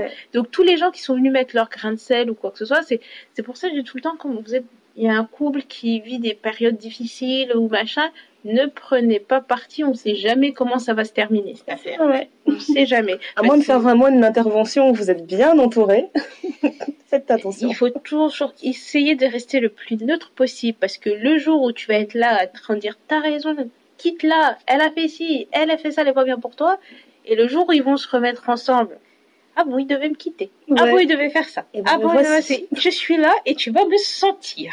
Tu vas vraiment me sentir. Donc euh, ça, c'est des choses. euh, Tournez votre langue cette fois dans la bouche avant de parler. Ça, c'est le conseil qu'on nous donne quand on est à l'école primaire. Il faut l'appliquer. Je pense qu'il y a beaucoup de gens qui l'oublient. Il faut vraiment tourner sa langue cette fois dans la bouche avant de parler. Prendre le temps de peser ses mots parce que il y a des choses comme ça qu'on dit, on se rend pas compte, mais ça peut affecter les gens, mais pendant des années et des années. Tu sais, il y a des gens qui vont parfois faire des thérapies, disent oui, mais c'est parce que quand j'avais euh, 8 ans, ma prof, elle m'avait dit Elle ça. m'avait dit ça, bah ouais. Tu te dis, mais la prof, elle a peut-être dit ça à des milliers d'enfants, mais Ouais, toi, mais toi, ça t'a marqué. ça t'a euh, marqué, ça t'a plus bloqué. sensible à ce moment-là, clairement. Bah voilà, moi c'était mon dernier point. Je, je vois pas trop si j'ai autre chose à ajouter. De toute façon, la discussion elle continue sur les raisons. hein. Si vous voyez qu'il y a un autre point à ajouter, ajoutez-le. Mais pour conclure, moi je dirais que je suis afro-féministe en devenir. Je suis encore en formation. Mais moi, je, je pense que je suis en formation, mais que je serai en formation toute ma vie, quoi. J'ai, en fait, j'ai du mal à me dire que je suis féministe. Même Ouais. juste ça, à la base, avant d'être afro-féministe, je sais que je suis une, je suis une femme noire, je suis africaine, je suis congolaise plus spécifiquement. Je sais que dans ma façon de faire, c'est très très empreint de ce que ma mère m'a transmis, de ce que mes grands-mères m'ont transmis. Mais être féministe, je me suis jamais authentifiée comme féministe. Mais c'est les gens qui me disent, bah oui, mais t'es féministe parce que tu penses comme ci, bah parce que tu penses comme ça, donc forcément t'es féministe. Voilà. Je sais pas, moi, si je Parce suis que tu fais la promotion de ça, de ça, de ça. Oui, mais Mais en fait, c'est. euh, moi, je suis juste moi, en Voilà, fait. et ben justement, je sais plus quelle actrice avait dit ça, elle disait, mais en fait, ça me fait chier qu'on demande si je suis féministe, on devrait plutôt dire que moi, je suis une personne normale, parce que je prône l'égalité, et ceux qui ne pensent pas comme ça sont des connards. Et euh, voilà, en fait, Mais c'est exactement ça. C'est c'est exactement ça. clairement. Enfin, Ben, c'est fini pour l'afroféminisme. c'est fini pour l'afroféminisme. Mais moi, je voulais vous parler d'autre chose. Euh, parce qu'on a un peu un, une, thème, une thématique féminine dans cet épisode. Et euh, moi, je voulais parler euh, de la fertilité. C'est un peu... voilà, je reste sur le même tu sujet. nous as parlé des ragnagnas tout à Les l'heure. règles, on va parler Passons de à la fertilité. Bah, on a les règles et normalement, milieu de cycle après, on pense à faire des bébés. Et en fait, c'est quelque chose qui m'a toujours intriguée, en fait. Et, euh, et je me dis, c'est quelque chose dont on parle pas assez. Et j'ai repensé à une conversation que j'avais eue euh, avec quelqu'un, je sais même plus qui c'était, qui me disait, euh, bah, de toute façon, vous les Noirs, vous n'avez jamais de problème pour avoir des enfants, vous avez des familles tellement nombreuses. J'ai été choquée, j'allais dire, donc euh, poule pondeuse de compétition, quoi. Toutes les Ouais, femmes noires, euh, genre euh, poule pondeuse de compétition. Je sais que j'ai une de mes tantes qui a choisi d'avoir que deux enfants, même dans, dans la famille, c'était vraiment genre, oh là là, et tout, si une radine, elle en a que deux, mais. genre, si une On entend radine. trop souvent ça, ouais. Non, mais vraiment ça. Elle je pense vois- pas à l'avenir de notre famille, elle pense pas à notre lignée, elle s'arrête à deux, c'est n'importe quoi. Ok. Voilà, et en plus de ça, enfin, il y a toutes les histoires euh, d'ethnie, de machin qui rentrent en compte, et les, enfin, il y a tout un truc quand tu t'assois, enfin, ça te prend, ça te prend du temps et de la réflexion. Et c'est vrai que euh, je me suis toujours posé la question de me dire cette euh, fausse vérité qui circule qu'une femme noire n'a pas de problème pour avoir d'enfants. Et que son problème même ce serait de trop concevoir. de trop concevoir. Oui, effectivement, il y a des femmes qui sont hyper fertiles, mais il y a des femmes qui ne le sont pas du tout. En fait, c'est comme dans n'importe quelle autre communauté. Et en faisant un peu de recherche, en me renseignant un tout petit peu, je sais qu'en France, pour un couple, euh, on va dire euh, blanc, pour avoir un enfant, s'ils font appel au don euh, d'ovocytes, ça prend un an à un an et demi avant de trouver une donneuse, etc., et de pouvoir concevoir un enfant. Déjà, un an, un an et demi, c'est long, mais Ouais. dans une vie, c'est ça passe vite, quoi. Surtout quand on regarde un enfant d'un an et demi, tu te dis, ok, Ouais. ça va, ça passe. Mais Mhm. pour une femme noire ou un couple mixte qui veut avoir un enfant métissé, ça peut prendre 5 à 6 ans pour trouver un ovocyte. Et donc, du coup, je me suis dit, waouh! Je me suis dit 5 à 6 ans. Donc, dans tous les cas possibles, vous êtes deux parents noirs, vous voulez avoir un enfant, la femme n'arrive pas à produire d'ovule, tu vas aller chercher un ovule, tu as 5 à 6 ans, vous êtes un couple mixte, soit la femme est noire, soit l'homme est noir, avec une personne caucasienne, pareil. Il y en a un des deux qui peut pas avoir d'enfant, mais vous voulez quand même avoir un enfant qui vous ressemble, parce que Voilà. voilà, tu dis oui, on est un couple mixte, mais euh, je veux quand même un enfant, euh, je veux pas forcément un enfant noir, je veux pas forcément un enfant bleu, blanc, pardon. Déjà, toutes ces, tout ça, je me suis dit, mais c'est, il y a une marge pas possible. Après, quand Ouais. tu cherches des centres de fertilité en France qui s'occupent de ça, c'est, euh, faut aller loin, quoi. Il y en a, je pense, peut-être 10 sur tout le territoire si je dis pas de bêtises, après je vais, je vais rechercher pour être vraiment précise par rapport à ça, mais pour une personne qui vient, euh, de, par exemple, de, de ma zone, euh, il faut aller soit en région parisienne, soit à Amiens, soit à Lille, quoi. Mhm. Donc il y a vraiment une, ce sont pas des centres qui sont forcément accessibles. Après, je pense qu'ils ont des ramifications, etc., un peu partout. Mais c'est des choses, euh, tu dis, ok, donc si demain moi j'ai un problème pour avoir un enfant, c'est le parcours du combattant. De Alors qu'on est ouais. dans une société où on est censé avoir tout le monde, mais pour moi, ce serait plus dur que pour une autre femme, du fait que je sois noire. Et aussi, je pense qu'il y a aussi le, le tabou de la fertilité dans les familles africaines. Oui. C'est que, bah, parce qu'on parle pas de sensualité, on parle pas de sexualité, on parle pas de fertilité, et ben, on, là où chez euh, une famille blanche, on aura plus facilement, on va plus facilement parler du don, de l'accès au don, etc. Dans une famille noire, on va le faire difficilement. Donc, je dis pas ça pour encourager toutes les femmes noires à aller donner leur ovocyte ou quoi que ce soit, parce que ça, c'est un choix qui reste personnel. Chacun fait ce qu'il veut, mais au moins regarder et se renseigner de, pour savoir comment ça se passe, comment ça fonctionne, etc. Et que, je sais pas, on nous fait des campagnes sur le don, euh, sur le don d'organes, euh, si vous avez un accident, gardez la petite carte, etc., etc. Voilà. Mais de pouvoir au moins en parler en famille et de essayer de casser un peu ce truc, euh, euh, ce cadre un peu de genre non, on va pas en parler, etc. Parce que voilà quoi. Ouais. Parce que même dans la démarche de don ou quoi que ce soit, je sais qu'en France, jusqu'à un certain temps, tant qu'on n'avait pas d'enfant, on n'acceptait pas le don d'une femme qui n'a pas d'enfant. Ah, d'accord. Parce qu'on disait, non, c'est mieux, vous avez vos enfants. Parce qu'après, ça reste une opération, il y a toujours des risques, etc. On est à l'abri de rien. Mhm. Mais donc, du coup, on se dit, ok, si la femme, elle a déjà eu des enfants, même si après le don, il y a un problème, au moins, elle a déjà eu des enfants. Maintenant, ça s'est ouvert depuis euh, deux, trois ans, j'ai envie de dire, qu'une femme nullipare peut donner ses ovocytes. Il y avait autre chose aussi qui m'avait euh, un peu titillé, c'est que je sais que en Amérique du Nord, on peut faire un test pour savoir où est-ce qu'on se situe. En fait, on fait une prise de sang. Donc, Et si un- tu comment ça? Euh, en fait, euh, comment? On fait une prise de sang et on dose une de tes hormones, l'AMH, qui permet d'estimer à peu près ta réserve d'ovocytes. Ah, ouais, d'accord. Donc du coup, ça te dit à peu près, bon, vous en avez, par rapport à la moyenne, vous en avez un peu, vous en avez beaucoup, vous êtes juste dans la moyenne. Et je sais qu'en France, ça, ça se fait pas. D'accord. Donc, euh, je sais aussi que on- les femmes font de plus longues carrières. Euh, pour reprendre au début, on va dire qu'une femme, dès qu'elle a ses règles, c'est là où elle a tout son stock d'ovocytes. Donc, tout se met en marche, on va dire, tu en as 100 000. Et au fur et à mesure où tu avances dans l'âge, ton stock il diminue. Tu en refais pas. Là où, les, là où les hommes, ça se régénère en permanence, mais pas forcément de qualité, etc. Mhm. Les femmes, tu as un stock donné à la À naissance. la naissance, et tu débrouilles-toi avec. quoi. Voilà, il s'active quand tu as tes règles. Donc tu perds un ovule, deux, trois, ça dépend. Il y a des femmes qui en perdent un, bref. Et au fur et à mesure que tu vas dans le temps, ça descend aussi. Ton nombre descend. Et en fait, c'est ça qui fait qu'une femme qui, par exemple, a eu ses règles à 15 ans, elle est hyper fertile en fait. Tu peux facilement tomber enceinte quand tu es plus jeune Mhm. et que quand tu as 35, 40 ans, ça devient un peu plus difficile parce que justement, tu as une réserve qui est un peu plus vieille et qui, euh, qui est moindre en fait. Et du coup, toutes ces questions-là, moi, je sais que j'avais été voir ma gynéco, visite de routine, comme d'hab. Euh, à chaque fois que je la vois, je, elle doit me prendre pour une folle parce que j'ai toujours des questions. Et euh, je lui avais demandé si je pouvais faire un test parce que dans ma tête, bêtement, je m'étais dit, bon, je vais finir mes études, à 25 ans, je vais me marier, je vais commencer à avoir des enfants, etc. Et plus le temps avance et plus tu dis, oui, mais si j'ai pas vraiment mes enfants à 25 ans, j'aimerais bien au moins avoir un regard pour prendre une décision tout à fait éclairée par rapport au fait de concevoir un enfant. Et je lui avais posé la question et elle m'avait dit non, on fait pas ça. Euh, la seule façon de savoir comment est notre stock, c'est de passer par un processus de fertilité.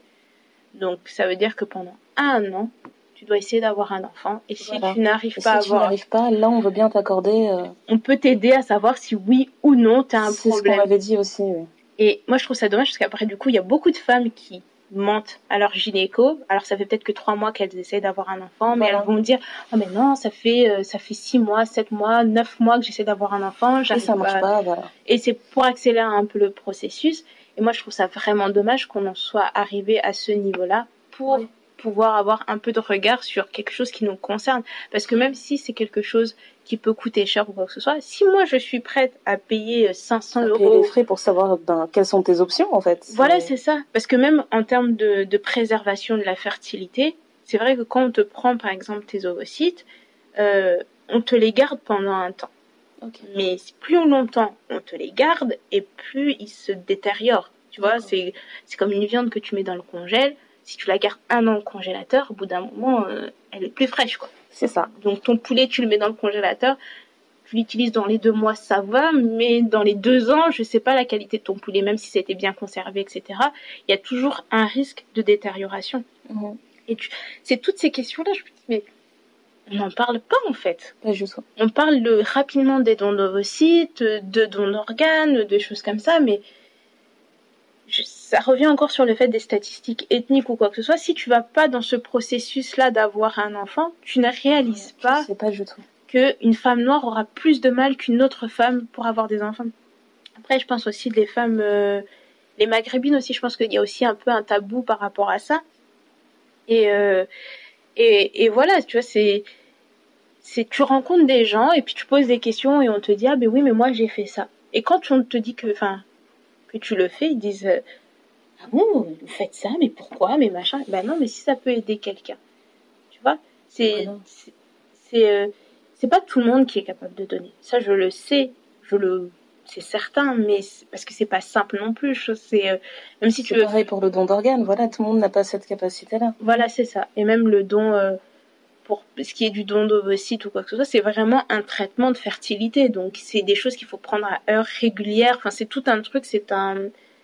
C'est très. euh, c'est très particulier, quoi. Ouais. Et euh, c'est. euh, je sais plus, c'est. ça m'a refait penser à l'histoire de, de Selena Gomez. J'avais lu ça dans un, dans un journal, en fait. Elle avait un problème de rein et il y a une de ses amies. Elle en parlait à une de ses amies, mais vraiment naturellement à son amie. Elle a dit, oh, ben, je vais aller me faire tester. Parce qu'elle, dans sa famille, personne n'était compatible pour lui donner le rein. Et elle a une maladie chronique, je crois que c'est un lupus ou quoi que ce soit, et la façon elle avait besoin d'un rein. Et en gros, son amie lui a dit, bah, je vais me faire tester. Son amie s'est fait tester, elle était compatible, elle a dit, ok, on fait ça quand? Elle dit, mais moi, je t'ai pas demandé ça. Elle a dit, mais non. Elle a dit, mais non, et tout, je vais le faire pour toi, etc. Et donc, elle aussi, elle a eu un traitement parce que on, passe, on parle souvent de la personne qui reçoit le don, mais la personne qui donne a un traitement aussi lourd, peut-être un peu moins lourd que la personne qui reçoit. Parce que c'est une adaptation, tu, tu vis avec deux reins, tu te retrouves qu'avec un seul rein, tu te retrouves avec des médicaments, peut-être six mois où tu dois te réadapter à vivre, ton corps doit réapprendre à vivre avec tout ça. Et, euh, et je sais pas, je trouvais que c'était quelque chose. euh, moi, je sais que c'est un sujet qui me, qui me touche et qui me parle, donc forcément, je, je vais savoir trouver les informations, je vais Ouais. les chercher, etc. Mais c'est pas quelque chose qu'on vous apporte. Tu vois, c'est pas comme. euh, Il n'y a aucune sensibilisation en fait sur ce par sujet. rapport ouais. à ça. Moi, je sais que quand j'ouvre les infos à la télé, on va me parler d'attentats, on va me parler de djihad, on va me parler de gens qui. de, de, de meurtres, de vols, de. pff, du 440 qui, qui dégringole, des choses comme ça. Enfin, plein d'informations dont Mhm. j'ai pas forcément besoin, qui ne m'intéressent pas forcément, qui n'ont pas d'impact sur ma vie, mais des informations utiles et qui ont de l'impact, je trouve que on n'en parle pas assez, quoi. Donc, du coup, moi, je voulais, je voulais vraiment parler de ça aujourd'hui parce que je me dis, bon, si ça peut toucher quelqu'un, si ça peut éveiller quelqu'un, si euh, on peut euh, ouvrir le débat par rapport à ça, euh, si on peut toucher d'autres personnes qui sont peut-être aussi qui passent par là et qui ont peut-être du mal et qui, qui ça ferait du bien d'en parler ou quoi que ce soit, je sais que qu'il faut, faut pas hésiter à en, en parler. Je pense que c'est Et surtout, j'ai l'impression que le problème aussi dans notre communauté, c'est que, enfin, le problème sur ce cas précis, moi, ce que j'aime, c'est qu'on a tendance, d'habitude, quand il y a un problème, de prendre tous les aspects. Donc, on va prendre l'aspect, euh, euh, euh, comment dire, on va prendre l'aspect des traditions, Mhm. on va prendre l'aspect médical et l'aspect euh, spirituel. Mhm. Mais c'est vrai que pour la fertilité, je sais pas si on prend vraiment au sérieux le côté médical. Ça dépend. Moi, je pense vraiment que ça dépend. Je pense qu'il y a des moments où on va le prendre au sérieux, puis il y a des moments où on va dire, Bah, écoutez, on va prier, c'est bon, on va avoir un enfant. Moi, je- combien de fois j'ai entendu dans, dans des proches, oui, mais elle n'arrive pas à avoir d'enfant, mais c'est pas grave, on va prier. On va Dieu remettre entre les mains. de- entre le main des seigneurs, Dieu va faire grâce, elle va avoir un enfant. Mais à un moment donné, il faut se poser aussi des questions, quoi. C'est vrai que... Chacun sa propre foi, chacun. Tu vois, Et la- de la même manière, je pense que une famille, euh, on va dire, une famille euh, afrodescendante, qui aurait un membre de la famille qui a des problèmes de fertilité et qui commence à parler d'une personne qui lui fera un don euh, d'ovocytes, va se dire, ah mais non, tu peux pas faire ça, ouais, on sait pas d'où il vient, et ça va repartir du côté, euh, du côté clanique et de, tout- de toutes ces traditions-là, on va dire, on sait pas d'où cette œuvre vient. Oui, c'est ça, puis ça devient, ça devient vraiment un, C'est très très un tabou. tabou. Moi, je trouve ça dommage que dans nos familles, on ne puisse pas en parler clairement.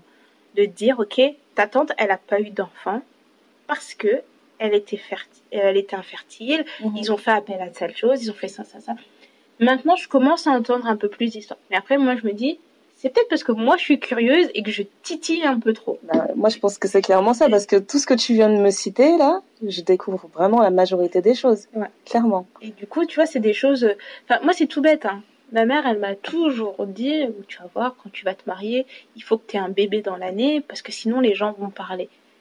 Je dis, mais les gens, Tu ils vois vont la pression que tu m'as mis, maman les gens, ils vont parler de, Oh ils vont parler de quoi Parler de quoi Tu peux être marié pendant 5 ans et, et pas avoir d'enfant, et c'est pas forcément parce que j'ai un problème, c'est parce que mon mari et moi avons décidé que on n'aura pas d'enfant tout de suite. Mais j'ai toujours entendu ça. De le jour où tu vas te marier, il faut que tu aies un bébé dans l'année. De la même façon, j'ai une de mes cousines qui s'est mariée. Elle m'a dit j'ai eu toutes les tantines et toutes les mamans qui sont venues à la maison. Elles m'ont assis, elles m'ont dit des trucs. Elle dit je vais pas Voilà. te le dire. Elle dit mais elles, elles m'ont dit des trucs que je ne savais pas. Je ne Mhm. je, je vois pas d'où ça sort. Et ça me choque qu'elles disent des choses comme ça. Donc j'ai vraiment l'impression que le jour où on se marie, ça ouvre les portes d'un univers. Genre, on t'a- Complètement. on t'a mis à l'écart tout le long. Et là, Voilà. tu Et la veille ou le jour de ton mariage, on te sort des infos. Enfin, moi aussi, ça a été la même chose. hein. Quand je me suis mariée, j'ai eu droit euh, au discours de toutes mes tantes qui m'ont sorti euh, des monts et merveilles. Et en plus, c'est des choses qui sont parfois pas forcément vraies. ouais. On va te dire. des choses quand même bien aberrantes, Ah j'ai eu une tante, là, c'était vraiment à l'extrême, quoi. Elle m'a dit, euh, ton mari a besoin d'avoir l'impression d'être avec une femme différente chaque mois. Il faut que tu sois capable de changer de coiffure. Il faut que tu sois capable d'innover. Et... Ok. Ok, ok, tous les mois, toute ma vie. Donc moi, je suis un cirque, quoi. J'ai épousé un mec et je dois vraiment dire, je dois tenir un cirque. tu dois les distraire. Mais tu vois, c'est des choses, c'est des choses toutes bêtes. On va te dire, bah écoute, euh, si tu vas, si tu prends du gingembre euh, tous les matins, tu vas être hyper fertile. Ton homme, il va être puissant. Vous allez avoir des Non, enfants, machin. vrai. Vous aurez juste peut-être un peu plus chaud, quoi, mais pff, non. Tu vois, c'est des choses comme ça. Et moi, j'entends des histoires. Enfin, après, je suis vraiment curieuse, quoi. Mais euh, j'ai dit à ma mère, je dis, mais, mais pourquoi vous faites ça, en fait? Ça fait. Expliquez-moi, parce qu'il y Voilà. a des choses vraiment, je peux comprendre, je peux respecter, mais pourquoi, en fait? Parce que après, tu vois, je me dis, on, on a la là où on a la chance par rapport aux générations antérieures, c'est de se dire, ok, on a des médecins qui sont capables, qui peuvent vous parler, etc., etc. Donc, tout ça, ça rentre en considération. Je veux bien et tout, il y a, le, il y a des croyances. euh, euh, après, ça reste à chacun. Mais il y a des croyances plus fortes que la médecine, où il y a des choses qui, que la médecine, la médecine même n'explique pas. Ce sont des choses qui arrivent. Mais prenez le temps de bien s'informer, de vraiment de se dire, ok, euh, moi, je trouve vraiment ça dommage qu'on ne puisse pas, en tant que femme, peu importe notre euh, notre euh, notre catégorie sociale, peu importe notre notre ethnie, notre peu importe tout ça, qu'on puisse pas se dire ok, si un jour je veux avoir un enfant, parce que ça arrive trop souvent qu'une femme qui a fait qui s'est concentrée sur sa carrière, qui a 35 ans décide qu'elle va avoir un enfant et elle apprend qu'elle a pas qu'elle peut pas Qu'elle avoir peut qu'elle peut pas avoir d'enfant. De la même façon que ça arrive pour les hommes aussi. Moi, je sais que que j'ai connu quelqu'un comme ça qui, au moment où il voulait avoir des enfants, a découvert qu'il avait une maladie génétique héréditaire où il ne pouvait pas avoir d'enfants. Mais il s'en est rendu compte à peut-être 30 ans passés. Ouais. Et quand on lui a dit, il dit, mais en fait, c'est que depuis vos 18 ans, en fait, vous avez eu un problème. Donc, si vous l'aviez su avant, Avant, il aurait on aurait- agir. on aurait pu le conserver. Donc, si vous avez des frères ou des choses comme ça, parlez-en parce que ça dit pas. Parlez-en leur. Euh, bref, dites-leur. parlez-en avec eux. Et pour euh, qu'ils puissent, en fait, prendre les précautions nécessaires pour le jour où ils veulent avoir des enfants. Tu t'imagines Tu Tu te dis, voilà, moi je suis celui qui est condamné, mais vous faites attention. Voilà, donc il faut que dans la famille, il y ait un événement particulier pour ouvrir les portes aux autres. Voilà. Après, je dis pas, tu vois, enfin, je sais pas, je pense que ça coûterait trop cher de dire que tous les ans ou à, un certain âge, un bilan nécessaire de, de fertilité pour tout le monde, mettre ça dans la, enfin, dans, à la sécu, parce que je sais que tu as un bilan dentaire qui est obligatoire à je sais pas quel âge, je sais que tu as un bilan euh, optique aussi qui est obligatoire, et je pense que les femmes, à partir de 50 ans, tu as la mammographie, c'est obligatoire et c'est réglementé, etc.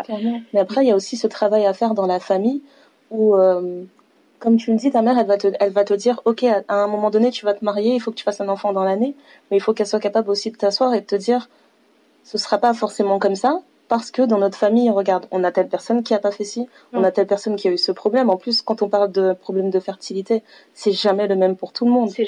C'est pas forcément la femme qui a un problème, c'est pas forcément l'homme, c'est, il y a plusieurs, euh, il y a plusieurs schémas, donc être capable aussi d'avoir ce genre de discussion. Et euh, pas seulement, euh, et même quand on parle de fertilité, j'ai envie de parler aussi du fait de faire des fausses couches. Ça. Parce que quand tu dis que dans ta première année de mariage, tout le monde attend que tu aies un enfant, imagine sur ta première année de mariage, tu as fait trois fausses couches. Personne ne le sait. Mais, Mais les gens oui. te disent, bah alors, bah alors, ça fait un an, mais Bah, qu'est-ce que, bah, ça t'a grossi ou il y a un bébé? Dis-nous, tu vois. Ça. et Ne, ne serait-ce qu'avoir ces discussions-là aussi, ça, ça aide. Mais je pense aussi que ça peut débloquer le psychique. Et c'est- trouve ça que c'est dommage que ça, ça mette des, euh, des barrières comme ça parce que le fait d'en parler, tu, tu peux te dire, ok, donc je sais que ça existe les fausses couches en fait. C'est quelque chose Voilà. qui existe. C'est pas, c'est pas moi qui suis en train de faillir la société. C'est quelque Voilà. chose qui est courant. Tu vois, et ça veut pas dire que parce que j'ai fait une fausse couche, que je pourrais pas avoir d'enfant ou que j'arriverai jamais à garder un enfant. Il y a, il y a toutes ces, Ces choses, choses-là, ouais. toutes ces choses-là qui font que on en fait tellement un, un monde. Tu dis, mais si on en fait un tabou de dingue. c'est ça. Si tu dis juste un tout petit peu, tu dis juste, bah écoute, euh, je sais, même juste connaître son cycle en tant que femme, moi je sais que ma mère y a fait très très attention. Que je Oui. connaisse mon cycle. Elle m'a offert, euh, dès que j'ai eu mes règles, elle m'a offert un calendrier où tous les mois je devais mettre des points rouges quand j'avais mes règles. Mhm. Puis elle m'avait bien expliqué, normalement un cycle c'est censé faire 28 jours. Alors comment mon cycle il faisait pas 28 jours? J'étais tu paniques. Tu dis, mais on m'a dit que Maman, ça devait faire mourir. 28 ça doit faire 28 jours. Et puis elle te dit, mais non, c'est pas toutes les femmes qui font 28 jours. Il y a des femmes qui font 21. Il y a des femmes qui font 35. Ça dépend. Il faut juste que toi, tu aies la régularité dans ton cycle. Et quand ton cycle devient régulier, tu apprendras que à tel moment, c'est là où tu ovules, etc. Avec toujours des mots adaptés à mon âge. Parce qu'elle m'a Voilà. pas tout de suite dit que, attention, si tu fais l'amour à ce moment-là, tu risques d'avoir un bébé. Non, c'est pas vrai. T'as 13 Ouais. ans, tu viens d'avoir tes règles. bah, Et puis c'est une femme africaine. Mais elle a, tu vois, elle a quand même fait le travail de te parler de, de te parler de ton cycle. elle a fait c'est quelque chose dont je me souviens pas avoir parlé dans ma famille. Ça, c'est quelque chose que j'ai appris à l'école. Et du J'ai coup, appris à j'ai, l'école, mais j'ai appris. En fait, je pense Voilà. que j'ai appris à l'école et je suis rentrée, j'ai expliqué à ma mère. Et je pense que ma mère a, a insisté pour qu'avoir un peu euh, le regard euh, Voilà, là, ok. de- dessus parce qu'elle s'est dit, je sais pas quelle information lui donner à l'école. De la même façon qu'elle avait expliqué à mes grands frères comment on faisait les bébés. Tu vois. Et un jour, mon frère est reparti à l'école, il a dit à la maîtresse comment ma mère avait expliqué. La maîtresse a convoqué ma mère en disant, bah, écoutez, euh, ce que vous avez dit, c'est très bien, parce que les histoires des cigognes qui déposent les bébés sur les toits, euh, tous les parents qui nous racontent ça et qui, à leurs enfants et que les enfants Ouais. viennent répéter, elle dit la façon dont vous avez expliqué, c'est imagé, mais c'est clair, parce que tout ce qu'on vous dit quand vous êtes enfant concernant la sexualité le rap, les rapports, Mhm. ça vous crée des, des trucs dans la tête pour toujours, en fait. C'est ça. Donc, tu vois, il y a un enfant, tu vas lui dire, ouais, c'est une cigogne qui dépose un enfant sur le toit. Euh, peut-être, c'est débile à dire, mais tu vois, tous les soirs, il va voir, il va dire, punaise, il va avoir un nouveau bébé dans cette Non, mais maison, il y a une cigogne voilà. sur le toit. Alors que non, c'est pas vrai, et puis ça crée des blocages pour le, pour le futur. Et c'est vrai que j'ai eu cette chance-là, et aussi, euh, une autre expérience qui était passée, c'est que j'ai été suivie par un gynéco très tôt et j'y allais régulièrement, donc tous les six mois ou tous les ans. Et une fois en allant chez le gynéco, il y avait parce que c'était un cabinet multidisciplinaire, donc il y avait le gynéco, la dermato, etc. Mhm. Et c'était le mon dermato aussi était dans ce cabinet-là, mais en fait j'ai croisé un de mes oncles qui était là avec son enfant pour aller chez le dermato. Il me dit ah bah toi aussi tu vas voir le dermato? Non, je vais pas voir le dermato, je vais voir l'autre docteur. Je vais voir peut-être 14-15 ans et ma mère n'était pas là, ma mère était en voyage et donc du coup mon oncle avait il avait l'air très euh, relax. Il est rentré, C'était pas vrai. il en a parlé à sa femme qui a appelé ma mère en disant mais qu'est-ce que ta fille elle va faire chez le gynéco? Mais pourquoi? Tu Oh vois là t'es pas là ta fille elle se dévergonde elle est Tu partie chercher inutiles. elle est partie chercher des capotes. C'était tout un Alors que tu peux en acheter au distributeur, quoi. Non, Non, mais- je vais pas aller payer mes 60 balles de de consultation. pour avoir des capotes. Elle a dit Oh mais là tout là. un truc la chance que j'avais c'est qu'avec ma mère on a quand même une relation assez ouverte et elle savait que j'avais rendez-vous je l'avais prévu tous les trucs que je fais ma mère elle est au courant même si fou. elle me trouve que je suis folle elle me laisse faire et elle me dit bon c'est son chemin écoute, elle est curieuse, je vais la laisser parce que sinon elle va chercher les infos ailleurs. Voilà. Et du, et du coup, le soir, ma mère, elle m'a appelé, mais morte de rire en me disant ça. Et ce qu'elle avait répondu à, à ma tante qui est sa sœur, elle dit, écoute, ma fille, c'est une jeune fille responsable. Elle va voir le médecin. Je savais qu'elle allait voir le gynéco.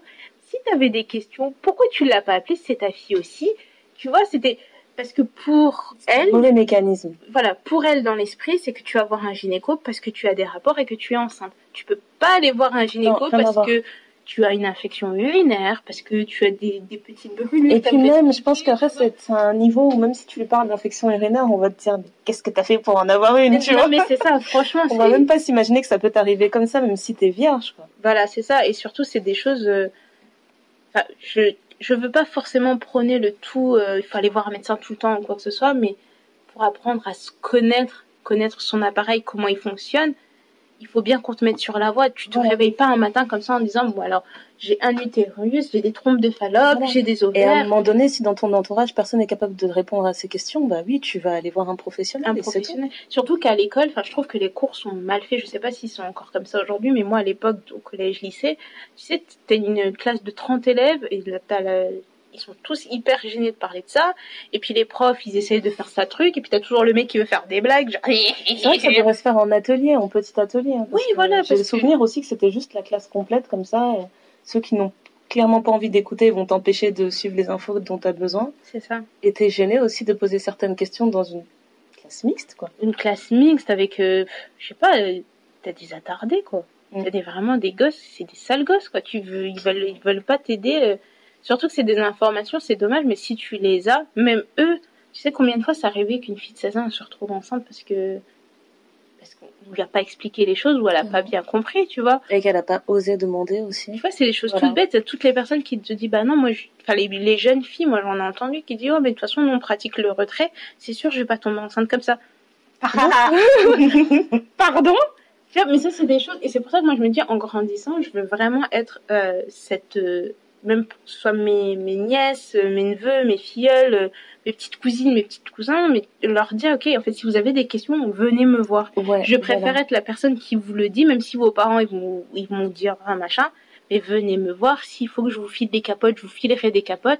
Mais au moins, je On veux va discuter, je veux que t'aies un endroit où tu peux discuter clairement. voilà qu'ils aient un avis éclairé par rapport à ça, tu vois. Et, euh, ça, et je trouve que c'est vraiment difficile. Et si dans votre entourage vous avez une personne comme ça, mais vous avez une chance, mais pas possible, quoi. Parce que ça, c'est des choses qui te manquent. Moi, je me dis, si ma mère n'avait pas été un petit peu ouverte sur certaines choses, Mhm. je me demande ce que j'aurais, enfin, comment j'aurais tourné, quoi. Je comprends. C'est, C'est vrai que c'est c'est décisif. Il faut vraiment en fait que, donc qu'on se mette euh, ce mantra en tête quoi, de- d'être la personne dont tu avais besoin quand tu étais plus jeune. c'est exactement ça.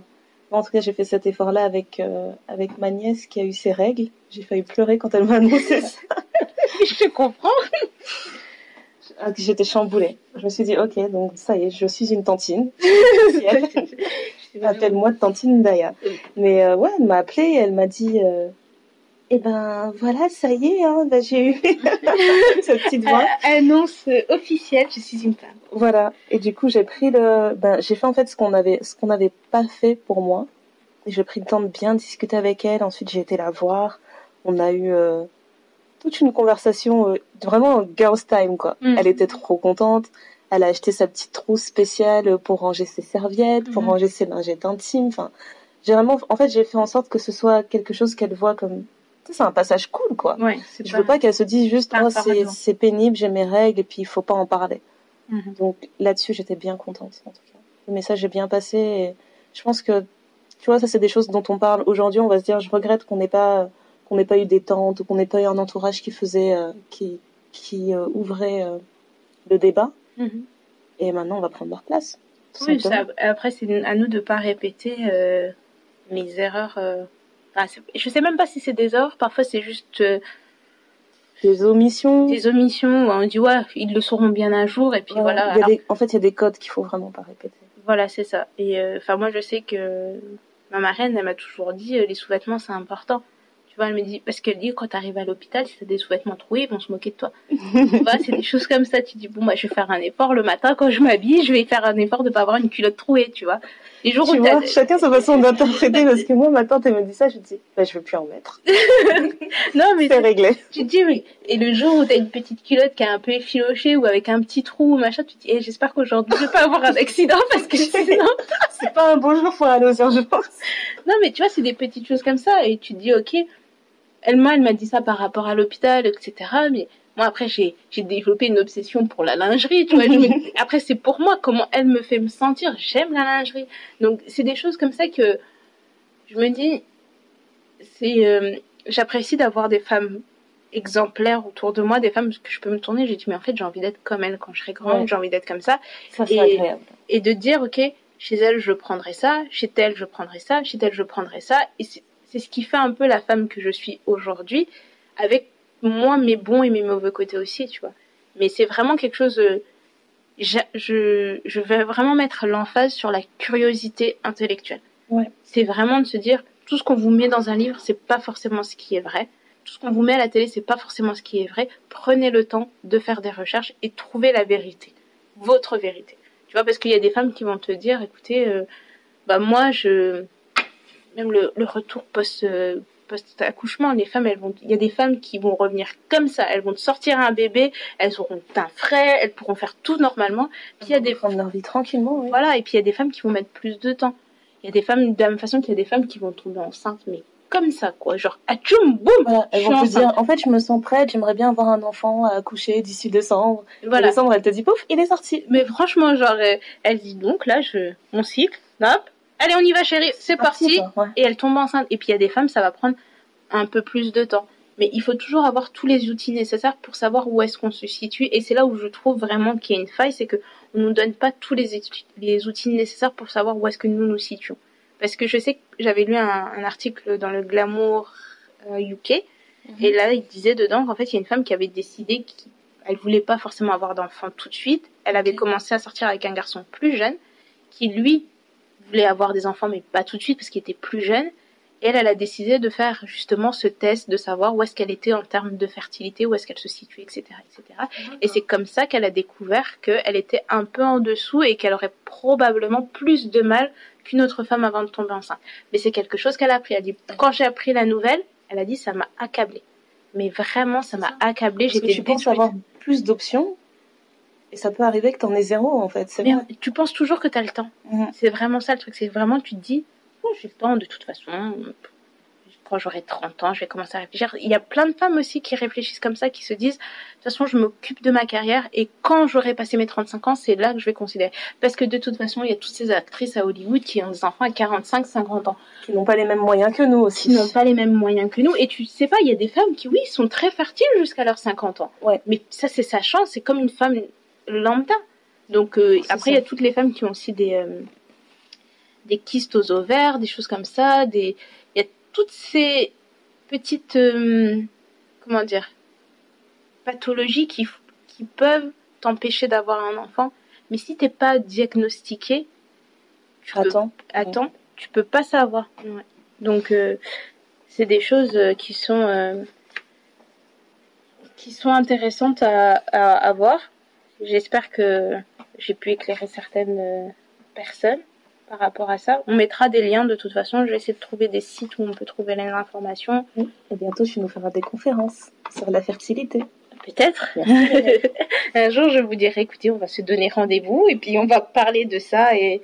Mais tout ce qui a trait au, au bébé, à la, la naissance, la procréation, ça m'a toujours fasciné. Je trouve ça tellement magique. J'ai Mhm. vraiment l'impression que genre c'est un monde avec des des, des, co- des licornes et des, et des Ah, petits livres. C'est plus trop ça en ce moment. D'ailleurs, je, je le mettrai euh, en recommandation sur nos réseaux. En fait, a un reportage que j'ai vu sur Arte Mhm. qui parle de la procréation euh, 3.0. ou- ah oui, bah alors ça. ce, ce reportage Ouais. m'a chamboulé. En fait, euh, tu as beaucoup de progrès que j'ai trouvé, que j'ai trouvé intéressants, mais il y a beaucoup de choses qui m'effraient aussi. Donc, euh, Tu peux je, je partagerai le lien. De toute façon, il est en replay. Mais je sais que ça parlait, par exemple, de pouvoir euh, faire grandir ton enfant dans un utérus artificiel Bon, ça, comme pour éviter certaines pathologies de, de la mère ou du père. Mhm. Et euh, ça parlait aussi de, de démocratiser aussi le fait d'être mère porteuse. Mhm. Mais par exemple, pour payer tes études, tu vois. À ce Ouais. stade-là, en fait, pour une fille de 18 ans, on va lui dire, voilà, t'es hyper fertile, c'est le meilleur moment de faire un enfant, euh, viens, tu deviens mère porteuse. Ouais. D'en parler comme un business comme ça. Et aussi, euh, en fait, ça te propose toujours des, des scénarios différents, en fait, sur Mhm. le futur et sur la façon dont on, Ouais, pense à avoir des enfants. Et t'avais une scène qui m'avait trop rire, en fait, où tu vois que c'est un, un couple de deux femmes retraitées. Et euh, elles se disent, euh, qu'est-ce qu'on fait pour fêter nos 30 ans ensemble? Ah bah tiens, et si on avait un bébé? Et du coup, elles sont en train de regarder sur un site où ils proposent des sortes de séjours thalasso, croisière, euh, insémination. Ok. Et en fait, à chaque fois qu'ils proposent ce genre de scénar, ils mettent. euh, on, en fait, on a l'avis de plusieurs spécialistes. Ils nous disent clairement est-ce que c'est quelque chose qui pourrait arriver? Est-ce que c'est quelque chose Mais qui je est pense que ça faisable? peut arriver. Et en fait, sur ce, euh, sur ce cas précis, il y en avait beaucoup qui disaient euh, non seulement euh, c'est fort probable que ça arrive, déjà, je pense. et euh, il y en avait un en particulier qui, qui était psychologue, je pense, qui disait que ce serait même plus intéressant de faire ça parce que pour lui, en fait, tout le processus de- d'insémination de, FIV, Mm. euh, il disait que pour lui, c'était quelque chose de, avec une lourde charge émotionnelle. Et, il dit, on a des personnes qui viennent ici, elles font leur, elles font leur processus, elles n'arrêtent pas de travailler, elles sont pas arrêtées, elles sont Mm. pas, la vie continue. Donc, pourquoi pas en faire une, un séjour, quoi. Voilà un truc. Pourquoi pas en faire un séjour all inclusive et tu repars avec ton bébé tout près dans ton ventre. Mais franchement, c'est vraiment intéressant à regarder. Parce qu'il y avait aussi tous ces trucs de choisir la couleur des yeux de son bébé, des Voilà. cheveux, machin.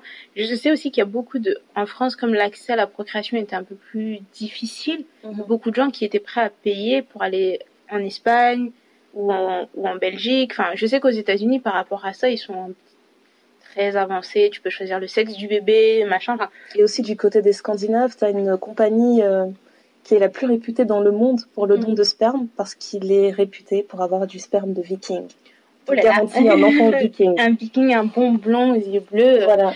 Mais et puis même toutes ces histoires d'adoption, des choses comme ça, je sais qu'aux États-Unis aussi, ils voulaient faire une application où en fait ils mettaient les enfants un peu comme un Tinder d'adoption, genre je le veux, je le veux pas, je le veux, je le veux pas. Après il y avait tout un truc, il y avait quand même un dossier qui était fait, etc. Mais Ouais, mais Tu dit vois- comme ça, dit comme ça, tu dis mais qu'est-ce que c'est dans quel monde on vit et quand les têtes des enfants défilent, ça fait.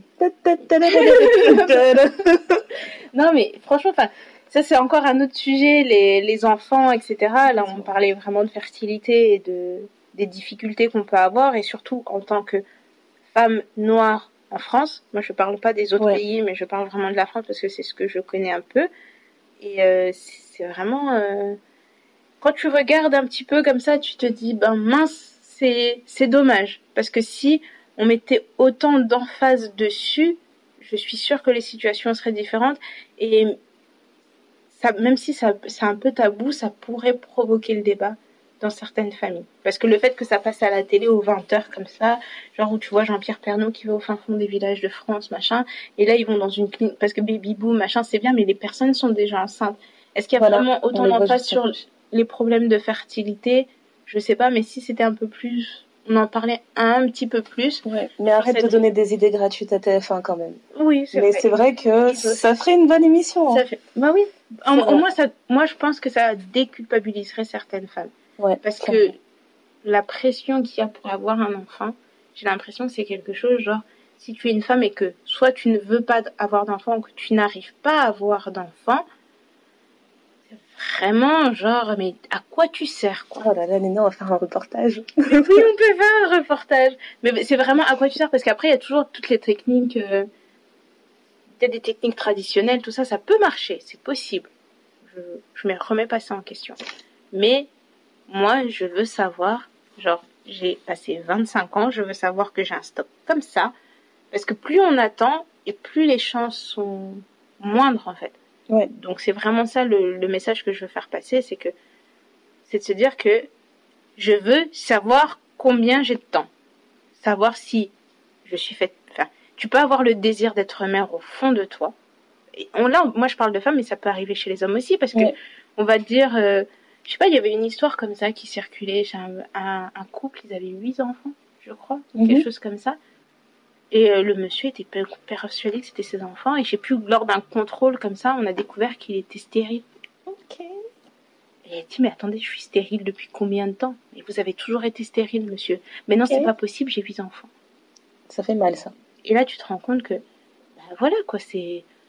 Il y a C'est beaucoup... dû à la, à la, ouais, c'est dû au fait que t'as pas été assez éduqué là-dessus. Voilà, tu savais pas. Donc, que ce Ouais. soit les hommes ou les femmes, je pense qu'il y a bien des hommes noirs qui sont stériles. Je pense, euh, enfin, des femmes noires aussi qui le sont. Donc, arrêtez de nous faire croire qu'on On est des poules. qu'on est tous des poules et des chauds lapins et que voilà on les sort comme euh, comme certains sortent enfin comme des Kit Kat quoi tout la boîte dans des Tic Tac tout la boîte et il y en a plein qui sortent là allez hop hop hop en veux-tu en voilà il y en a t'en veux un t'en veux un attends je t'en Ah, donne je t'en un donne un.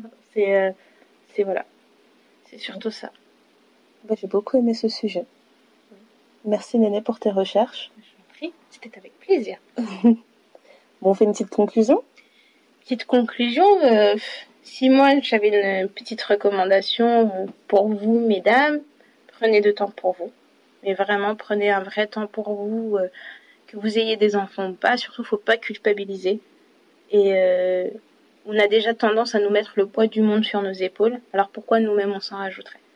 C'est vraiment de se dire euh, allez les filles euh, éteignez votre téléphone mettez la musique à fond faites-vous couler un bain prenez un verre de vin euh, tout ce qui vous fait du bien, que, peu importe ce que c'est. Genre aller au sport, parce que voilà, vous avez envie de faire du sport, ou aller faire un truc entre copines, mais vraiment, ne jamais oublier de s'occuper de soi.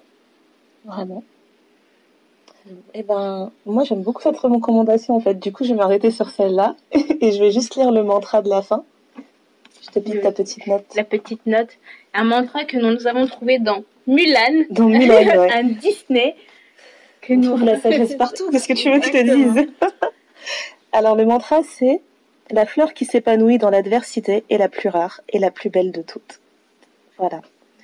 C'était le thé noir. Après quelques temps, on se retrouve. On se retrouve. Merci de nous avoir écoutés et on se dit à très très bientôt les filles. Bye bye. Bye bye.